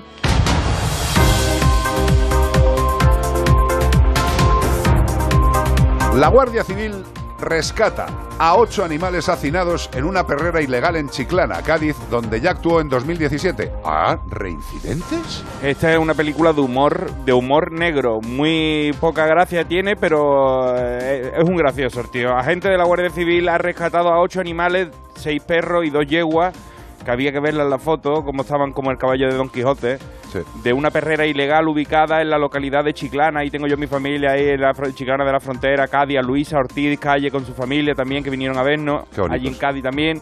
Donde su propietario los hacinaba sin agua, sin alimentación adecuada y la más y ninguna de las más elementables condiciones de habitabilidad.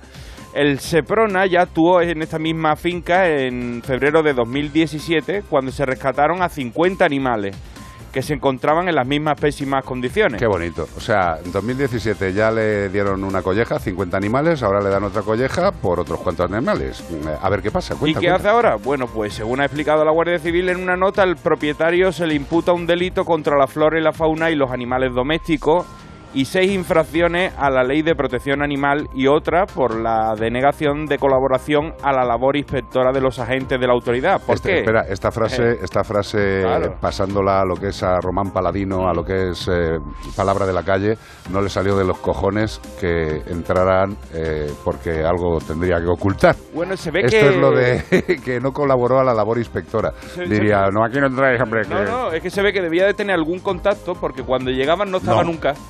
¿Sabes? Siempre que llegaban, los, an- los guardias civiles veían a los animales y decían, están mal, pero ¿cómo doy yo parte de esto si cada vez que vengo el tío se ha ido? O sea, parece que lo avisaban y se quitaba de en medio. Pero eso es porque nuestras fuerzas del orden no tienen una posibilidad, como en otros países, que ellos ven que hay unos animales en mal estado y entran. entrar. Ya está. Claro, ¿Qué me claro, está- claro. qué me está contando?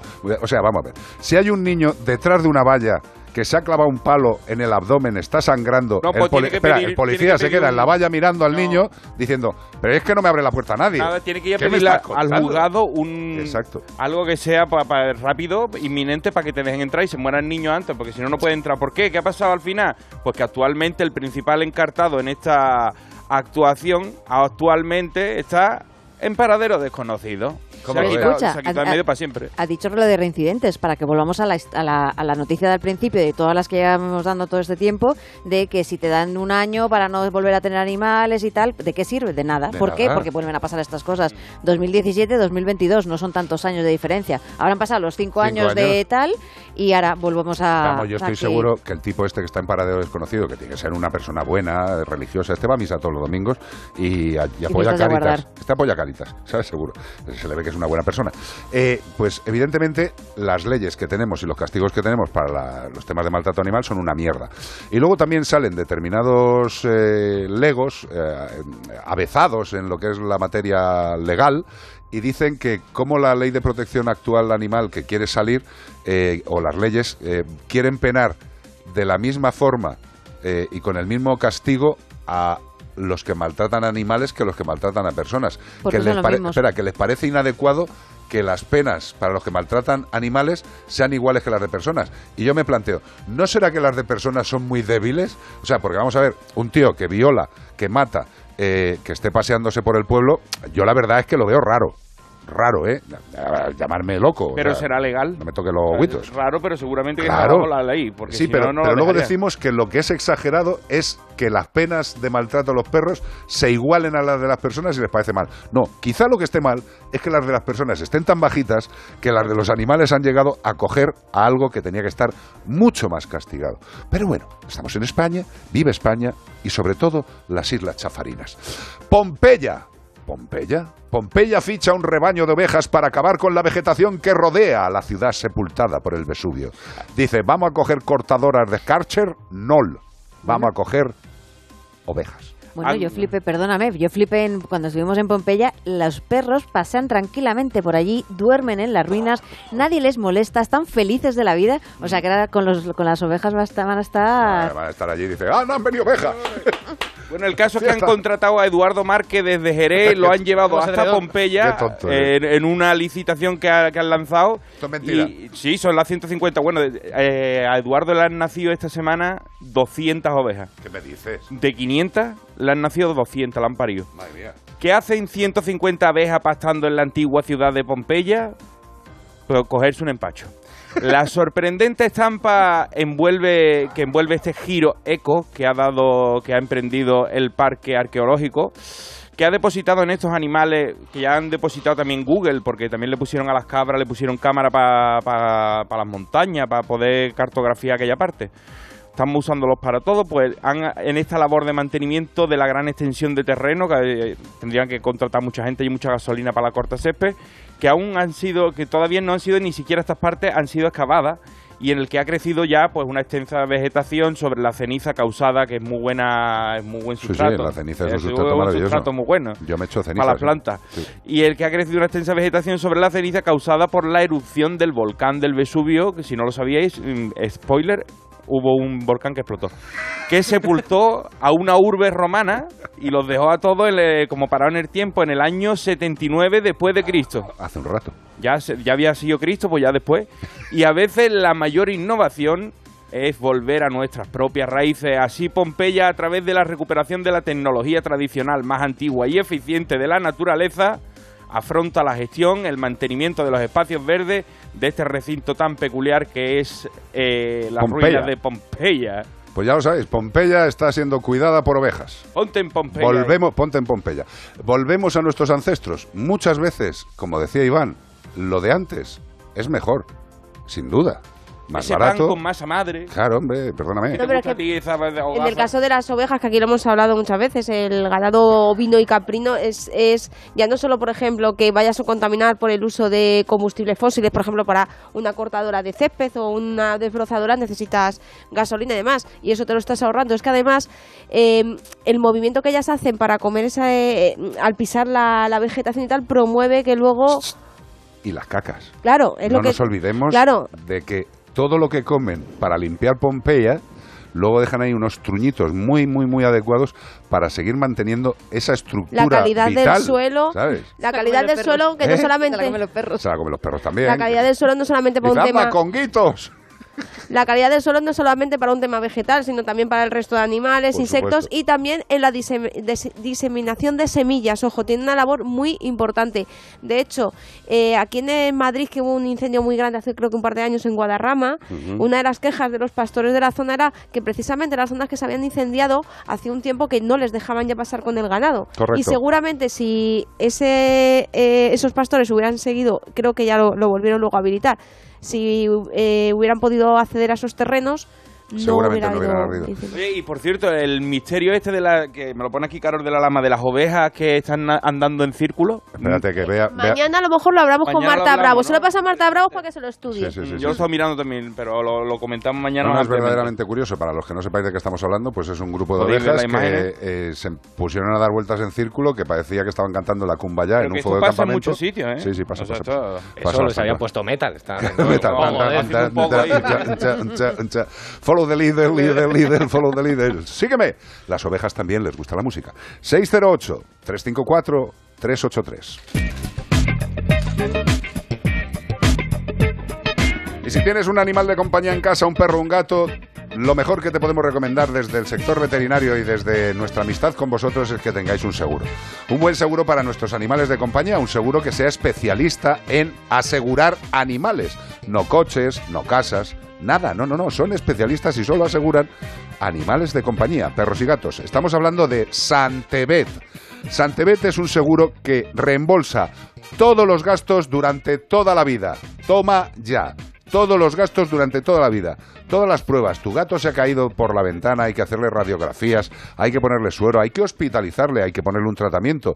Ha tenido una lesión que le deja crónica una cojera y tiene que tomar fármacos. Absolutamente todos los gastos se reembolsan durante toda la vida. ¿Te gusta lo que te estoy contando? ¿Quieres más información? Facilito. Entras en la página web de santebet.es y puedes hacer tranquilamente un presupuesto sin compromiso, que te mola. Ya lo puedes dejar firmado, pagado y a partir de ese momento tu mascota ya tiene un seguro. El seguro de Santebet con reembolso de todos los gastos durante toda la vida. ¿Que quieres más información? Que seguro que te hace falta para llegar a un punto de decir, pues mira, a mí me interesa este seguro, esta cosa, esto tal, porque también puedes asegurar y prevenir la vacunación, las acciones preventivas. El teléfono, facilito, 93 181 69 56. Repito, 93 181 69 56. ¿Quieres tener a tu animal en las mejores condiciones, pásele lo que le pase? Seguro de Santebet.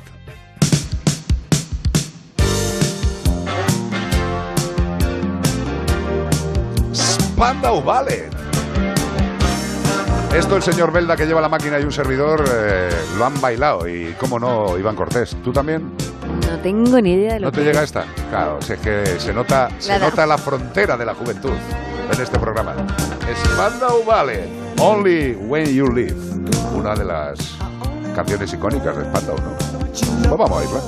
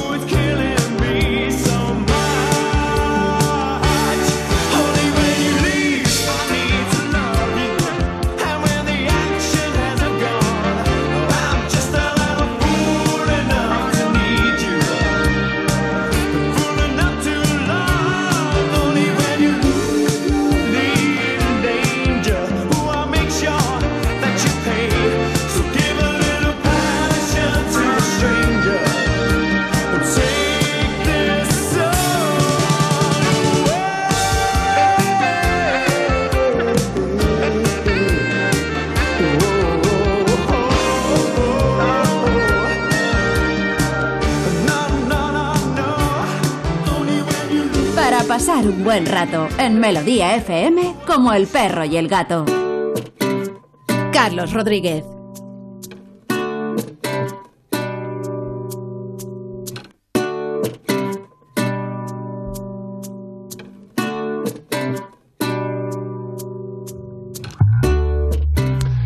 Pues aquí seguimos, sí.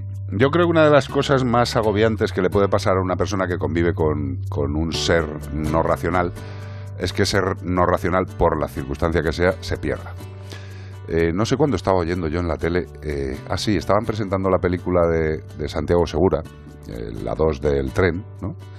Eh, A todo tren. A todo tren 2. Y decían Paz Vega.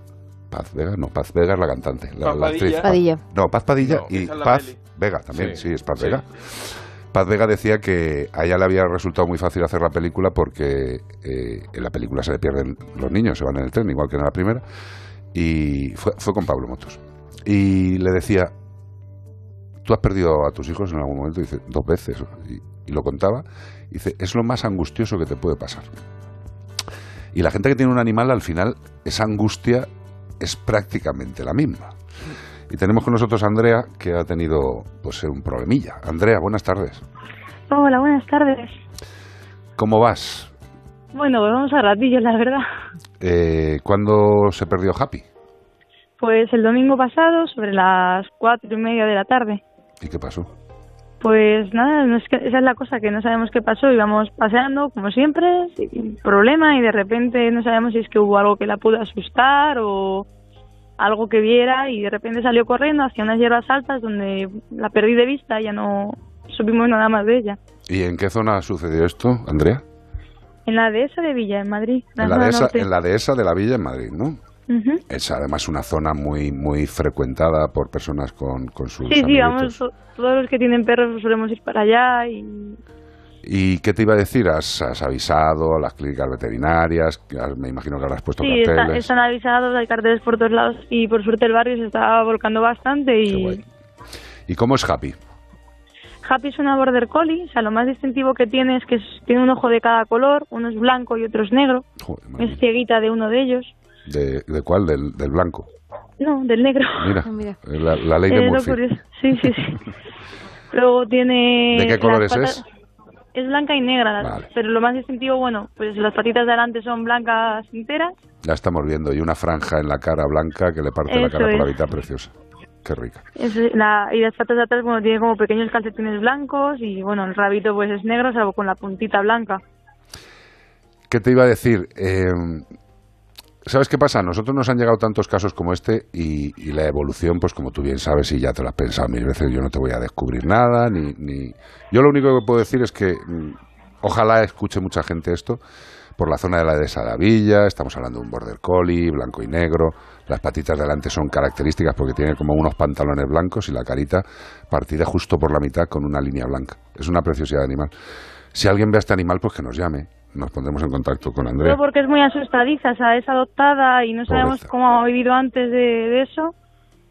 Y es bastante asustadiza. Microchip. Cualquier cosa, sí, sí tiene microchip, iba con un arnés blanco y rojo, collar antiparásitos. Yo lo único que te deseo que la vean- es toda la suerte del mundo, Andrea. Y eh, igual que no han aparecido animales, han aparecido animales después de cuatro y seis años. ¿vale? Evidentemente, cuatro y seis años sufriendo no te lo deseo. Yo lo que deseo es que el animal esté bien, que esté donde esté, le estén cuidando y que en algún momento pues alguien se dé cuenta de que este animal tiene una familia y que tiene que retornar. Y si alguien lo ve, pues que nos llame, porque si el animal es asustadizo, pues es más difícil de cogerle, claro, evidentemente. Claro, es básicamente que la ubiquen y si pueden no perderla de vista hasta que nosotros lleguemos, porque claro, es que por mucho que queramos correr, a veces es, la- es en otra punta de donde estamos buscando y tardamos bastante, o 20 minutos, que eso corriendo un perro es, Ya ves. es mucho. ya ves. Hace años se nos escapó de la clínica a la propietaria una galga de tres patitas recién operada, recién operada, bueno, recién operada, tampoco era una cirugía, era, un tema dental, pero bueno, recién operada y recién despierta de la anestesia. Se escapó, atravesó la carretera de Valencia, no la atropelló ningún coche.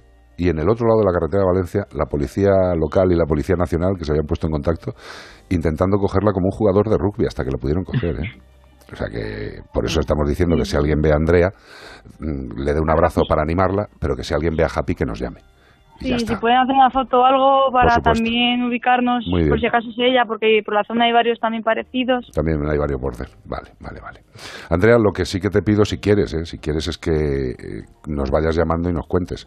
A nosotros no nos importa decirlo todos los fines de semana, mientras no Sí, parezca. pues a, a ver si con suerte no hay que hacerlo todos los fines de semana, la verdad. Yo lo que deseo es que no nos tengas que llamar. Pero si, A ver si es verdad. pero si nos tienes que llamar, aquí estamos, ¿vale? Pues muchísimas gracias. No, gracias a ti y fuerza, porque esto seguro que el estomaguito lo tienes pegado a la garganta. La verdad que bueno, que hemos tenido rachas mejores. normal, cariño, normal. Andrea, besos y vete avisándonos y contándonos, ¿vale? Muchísimas gracias. A ti, cielo, un beso grande. Hasta luego. Duro, duro, duro. Si alguien ve a este animal, por favor, poneos en contacto. Y ahora vamos con la canción que más le mola a Iván Cortés de Madonna, Bow. sobre todo por cómo movía las manos. Bow, Mira, ¿le ves? Si es que le sale, le fluye, le fluye. ¿Cómo es? bow. Ahí estamos. Pues eso, Madonna.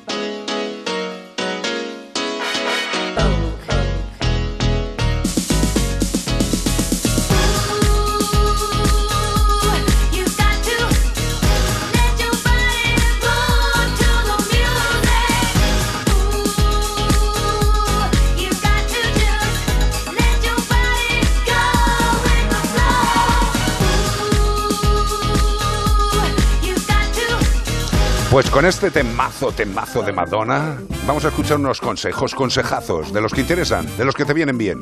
Volvemos en nada, en nada de nada.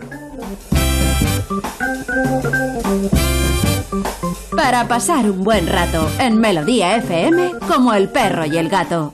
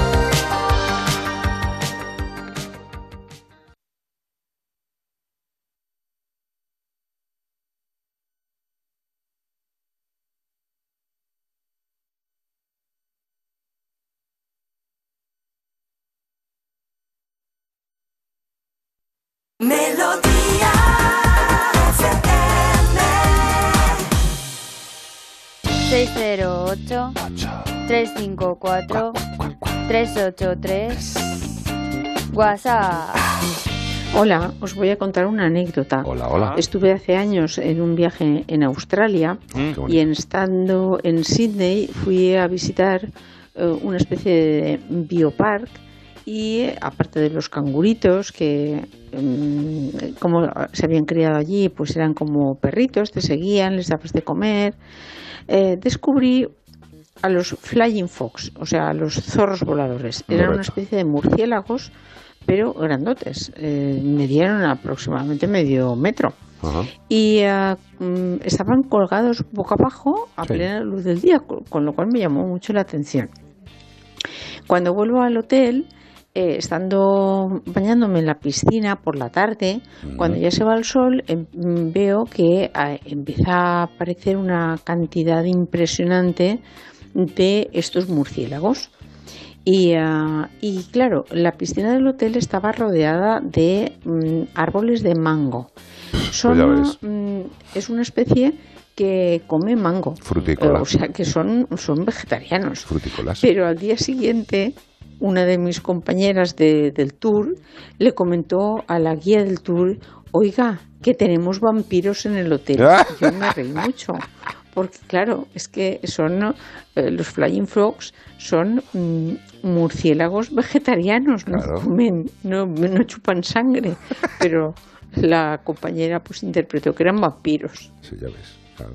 Muy buena, muy bueno, porque eh, todavía sigue habiendo muchísima gente que sigue viendo un murciélago y dice son vampiros. Que se creen que es Drácula. Los hay, a verlo, los hay. O sea, Ah, sí, sí, hay, hay, algunos murciélagos que chupan sangre. ¿eh? Pero son muy chiquititos, son hematófagos y lo que hace que tienen en la boca eh, como anticoagulante, hacen una heridita y dejan brotar la sangre, la, la, la lamen, pero Sí. no hacen nada al animal porque a lo mejor en, la- en la- en una venita de la oreja una es vaca. como si le hubieras pinchado para sacarle un una mosquito muestra. gordo, un mosquito gordo.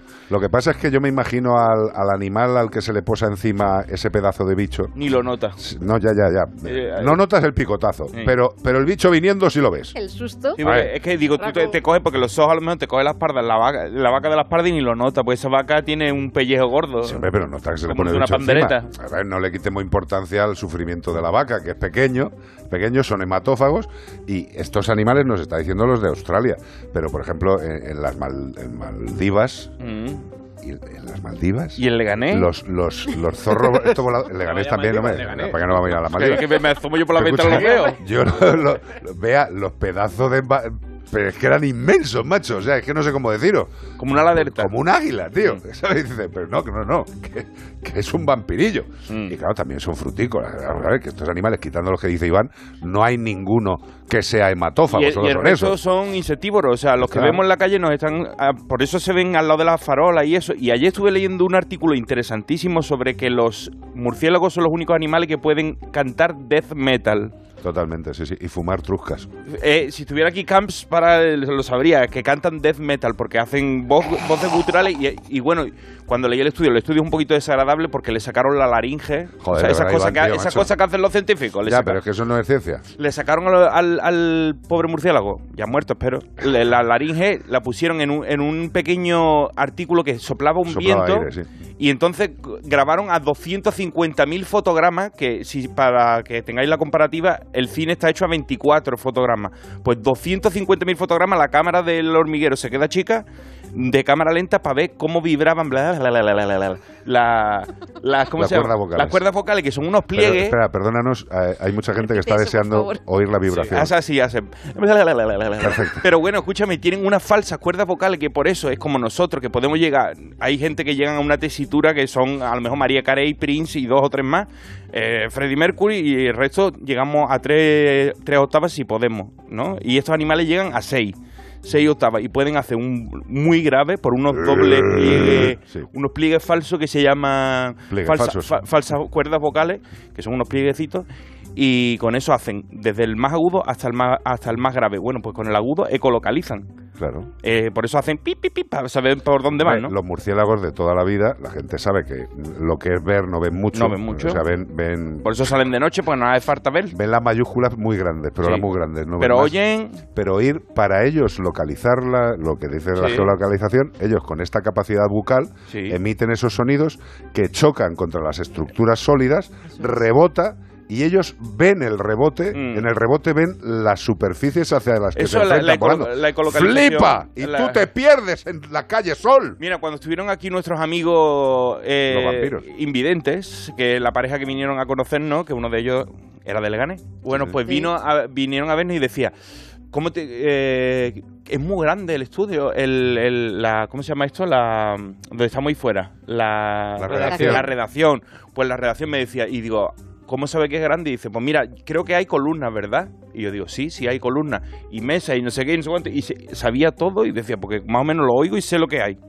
Impresionante, ecolocalizando con, lo- con los oídos. Muy claro. Y claro, yo creo que esto que están haciendo de los murciélagos probablemente sea para robarle esa, esa cualidad que tienen, esa virtud que tienen ellos para aplicárnosla a nosotros y ecolocalizar, Sí, pero no a nosotros, sino en aparatos nuestros. Vamos daos. Para la rumba yo creo que es para que la rumba eche ruidito pi, pi, pi, pi, pi, y, no, y no choque contra el sofá, ¿sabes? Puede ser. Al final la ecografía en, es así. espera, estamos en Como el perro y el gato. eh, creo que es el momento en el que más he hablado de murciélagos en ningún programa de la radiodifusión española. Todo a cargo de Iván Cortés, nuestro murcielólogo. Batman. 608-354. Sí, yo Robin, ¿no? 383. Aquí cada uno. Y os vamos a poner un temazo. De verdad, si estáis en casa, estáis en pareja, pues hacer algo divertido, hombre. Déjate el sombrero nada más. Ya verás qué risa os va a entrar. Pero sube la calefacción un poquito que hace frío. O si no, el calor puede llegar. Baby,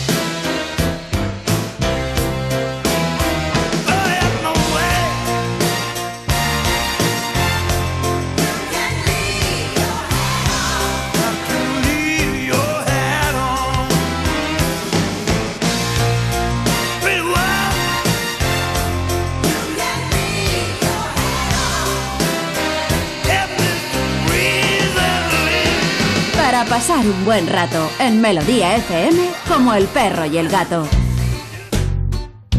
Carlos Rodríguez. perra se ha meado en la cocina, le restriegas todo el morro por la orina. Si el caniche te ha salido ladrador, un bozal como te dijo aquel señor. Si tu luna se ha comido el edredón, va siendo hora de meterle un buen castigo. Si Satán no para de comerse cacas, le atiborro a vitamina todas sus latas. Estas son las malas formas de educar a un can. Si quieres hacerlo bien, abre bien tu oído. Es momento de aprender porque llega Io. Io Almagro, ¿cómo está usted? Hola compañeros, ¿Qué pasa? Aquí estamos, no sé si me veis y todo, ¿eh? Pues, ¿Qué eh, nivel? ¿Qué estamos, nivel? Estamos a punto Estamos de... bien, it's- ¡Ay, it's pues se okay. te ve perfectamente! ¡Dios mío! Esto es la radiotele ya. Luego lo siguiente será la radionovela. ¡Qué maravilla! Hola, yo, Almagro, qué bonita estás, de verdad. Sa- Salgo más morena en vuestra, Sí, en la sí, luz que me habéis puesto. Pero bueno, se han cambiado. Ah, bueno, ahí, ahí te veo. Prefiero veros a vosotros, No, hombre. no, no, no. La verdad es que estás, estás como siempre, estás tremenda, estás bellísima. Eh, esto puede considerarse que soy machista, con lo cual ya lo digo yo. Y seguimos para adelante. Oye, ha salido un estudio, un estudio que demuestra que el carácter de los perros, que la forma de ser de los perros, no depende de su raza. Toma Jeroma. Cuenta esto porque esto es algo verdaderamente importante.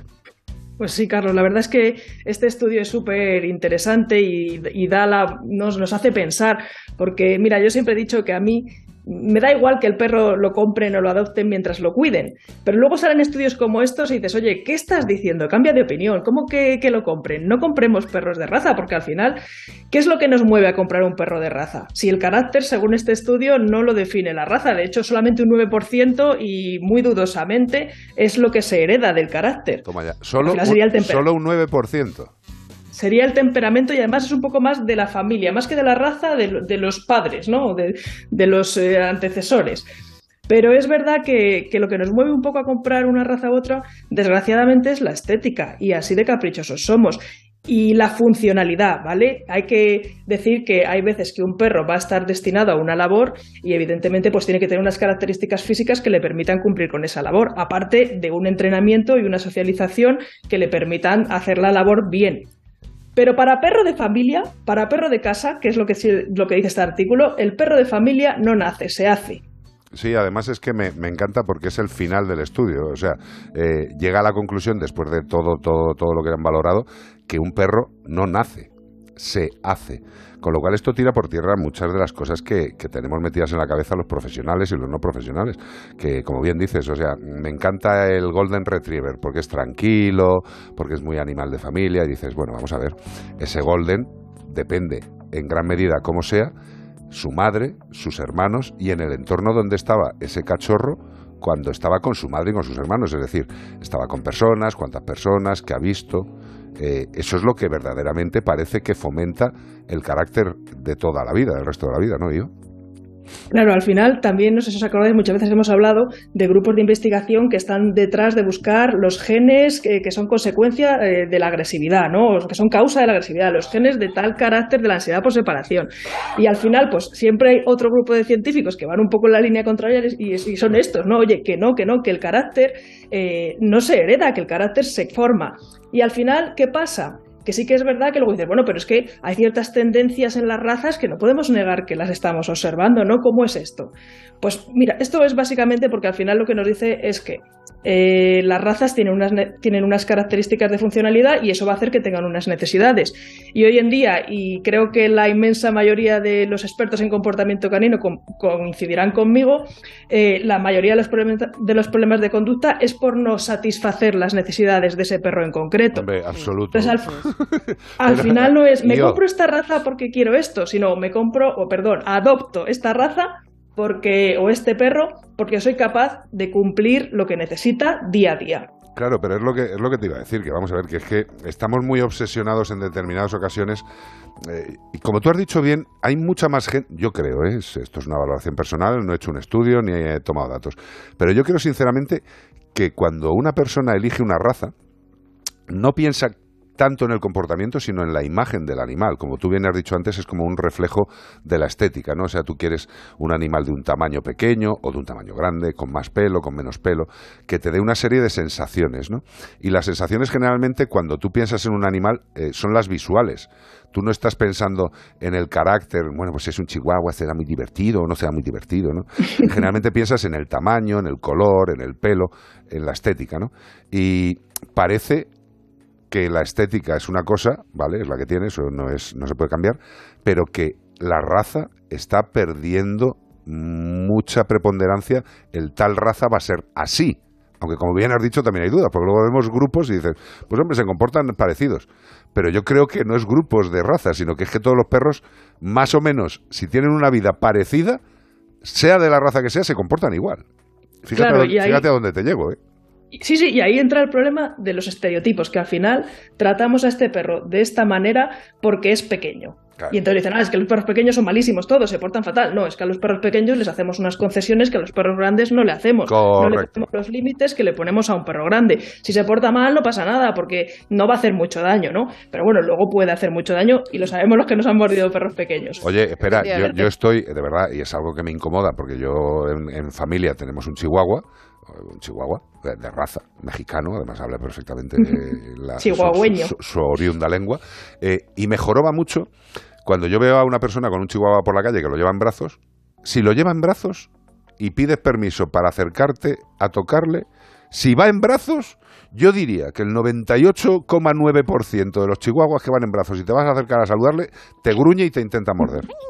¿Verdad? Tal cual, tal O cual. sea, pues sí. Y dices, pues lo que está diciendo yo. O sea, es que el chihuahua, la raza es mala, son jetones. No, es lo que tú les hagas. Si un chihuahua tiene una vida de perro que va por el suelo, contacta con otros animales, eh, pues será un perro equilibrado, socializado. Pero claro, si a ese mismo perro, a esa misma raza, le llevas todo el día en brazos, no ve a nadie, no, y, dice, pues yo, si se acerca algo a los brazos de mi dueña, que yo estoy aquí en mi territorio, me lo como. Dice, pues sí, es una rata. ¿Que me lo como? El problema no es la raza, evidentemente. Claro, el problema al final es la, sobre todo la socialización. Hombre. Parece que no nos damos cuenta de que los perros crecen a toda leche y tenemos un periodo muy importante para que todo lo que vivan en ese periodo lo vean como algo natural. Eso no quiere decir que la socialización sea en ese periodo y si no, mm, nada. Luego cuesta un poco más. Y además la socialización no termina nunca. O sea, tienen, es, es lo que mejor le viene a los perros. Socializar con perros y personas diferentes a lo que tiene en su casa. Y es súper importante. sí, sí. So- socialización y rutina. Yo creo que, que- que si se la aporta, si la aportas eso a rutina un es un- perro, no vas a tener es muy problemas importante nunca. el control, ¿no? Su cerebro tiene que saber lo que va a pasar. Claro. Y una cosa que me gustaría es dar un mensaje a la gente aprovechando este tema y es que eh, sabemos que la mayoría de los perros que se abandonan hoy en día eh, es muchos es por el problema de que tienen un problema de comportamiento o porque las expectativas de cómo iba a ser el día a día con un perro o de cómo iba a ser el perro se, tru- se truncan. Pues por eso mismo no es importante que nos quitemos estos estereotipos y que dediquemos tiempo, esfuerzo y dinero a su educación, a formarnos y a aprender cómo tratarlos y cómo cuidarlos para que se desarrollen como un perro maravilloso de casa, que da igual que sea un chihuahua, un mestizo, un border collie, que esos rankings que hay en internet, el más listo es este, este es el segundo en Sí, todo, claro. eso es mentira. Yo de los, ¿sabes de los únicos rankings que me fío en internet, yo? Dime. De, de los únicos, de las personas más ricas del mundo. Es del único Pues sí. ranking que me fío porque sé que se está bien hecho. ¿Sabes? Ahí sabes que este tiene más pasta, este es el siguiente, este es el siguiente. Ahí, ahí no salimos, ¿no? No, hay- hay- no, yo, yo creo que estoy en el número eh, 1.283 millones. Creo que estoy en esa, más o menos, sí. Y Eh, luego también que no, yo sigo con lo mío, eh, que no pasa nada por pedir ayuda a No. los profesionales. Coño, pasa, si es que es lo que hay que hacer. Claro, pero es que hay gente que le da vergüenza incluso decir no puedo, no he sabido educar a, a- a mi cachorro y no pasa nada y hay, y hay profesionales Pero que, ¿cómo? que- Vamos a ver. pero sí, pero que ¿Cómo- existe, cómo lo sabemos no has sabido, día. ¿No has sabido educar a tu perro? Pues claro, es que la ciencia infusa no existe. Sí, pero que sabemos que esto pasa, que hay gente que le da mucha, que es que no pasa nada, que no les van a mirar mal, que no les van a decir cómo se te ha ocurrido hacer esas cosas. Al revés, son Por profesionales que te van a ayudar a, a, a- a vi- a vivir mejor con ellos. Mira, yo, yo creo que una de las cosas que tendría que ser, a ver, es que cuando se habla de obligatoriedad todo el mundo te llama facha, ¿no? Entonces yo voy de machista y de facha. Yo sinceramente eh, mandaría de forma obligatoria que todos los que tienen un perro tienen que ir a unas clases de cachorros, a unas clases de socialización, por narices, por narices. Absolutamente por narices. Pero antes de tenerlo, Carlos. No, no, no, antes no, de tenerlo. Y, y toda persona, porque hoy en día los perros están ahí. Por y hay que aprender un poco cómo relacionarse con ellos. Mira, no sé si tenemos mucho tiempo. ¿Espera qué? No tienes que sacarte un carnet para conducir. claro. Pues tengo un animal que encima es un, un ser vivo. Ya, pero bueno, eh, no sé, eh, lo intentaremos. Dime algo para cerrar, hermana, que nos tenemos que ir. No, eh, mira, yo te- simplemente te iba a contar una anécdota. El otro día iba por la calle y había un perro que venía de frente que iba muy tenso con su propietario. Y yo, pues para facilitar, fa- facilitarle el cruce, dije, me voy a alejar un poquito porque este perro le, le, le supongo un problema. Me alejé un poquito y el perro lo gestionó. Pero las siguientes dos personas no se alejaron, entonces el perro saltó. Y las personas le dijeron, eh, controla tu perro, tal, no sé qué. Entonces todo el mundo tendría que hacer el curso, porque así ayudaríamos a los perros que tienen dificultad a socializar más adecuadamente y al final ser maravillosos. Correcto. Eh, sigamos con la utopía, pero que quede dicho. Lo que es bueno, es bueno. Si no Yo es se que soy de hace, causas perdidas como tú, Carlos. totalmente. Pero seguiremos haciéndolo. Un beso gordo, corazón. Un abrazo. Hasta luego. Hasta luego, compañeros. Son las malas formas de educar a un can. Si quieres hacerlo bien, abre bien tu oído. Es momento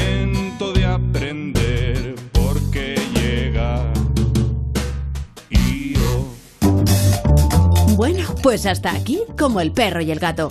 Pero mañana domingo habrá más, gracias a Menforsan. Productos naturales de cosmética e higiene para el cuidado de las mascotas. Pues aquí terminamos. Gracias, Belda, por esas manos, ese buen gusto. Gracias, Beatriz Ramos, porque a pesar de tener el labio como una morcilla de Burgos, has sido capaz de hacer lo que siempre haces tan bien. Zamorano, gracias por seguir aquí con nosotros. Hasta mañana. Sí, señor. Gracias, Anglada. Hasta mañana. Ha estado bien el programa. ¿Sí? Me ha encantado Octavio. Sí, a mí también. Estoy por irme a, a Las Palmas ahora mismo y darle un abrazo. Te lo digo en serio. Eh, A mí la gente así buena, normal, profesional, Sí, que no está ni de un lado ni del otro. Es que mola tanto, tío. se agradece. Se agradece mucho. Cortés, la gente ha dicho que hoy no te has tomado el café, tío. No, hoy no me tomo el café, pero sí me lo tomaré mañana. Hasta mañana todo. Que descanséis mucho, que disfrutéis del fin de semana. Recordad que este fin de semana creo que es fi- 100% mascota ni FEMA. No El sé si es viene, este, el que el que viene. viene, estamos el allí. que viene, pues ir preparando las entradas, que allí nos vemos. Oye, eh, ¿qué vas a hacer ahora al llegar a casa? ¿Qué vas a estudiar? Eh, voy a estudiar hebreo, la Torah. Eres muy tonto. Que me gustan las cosas difíciles. Sí, señor. Eh, Iván Cortés, coge la linde y ahí está. Agarrado la linde hasta que llega. Gracias a todos y a todas. Mañana más como el perro y el gato, tramo en Onda Cero y en Melodía FM. Hasta mañana.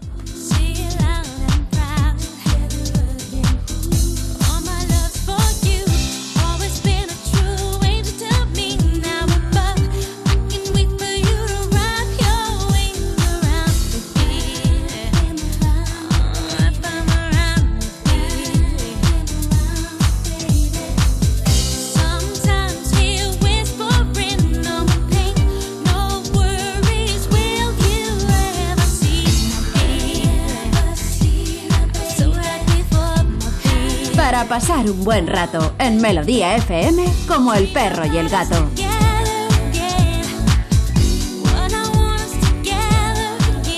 Carlos Rodríguez.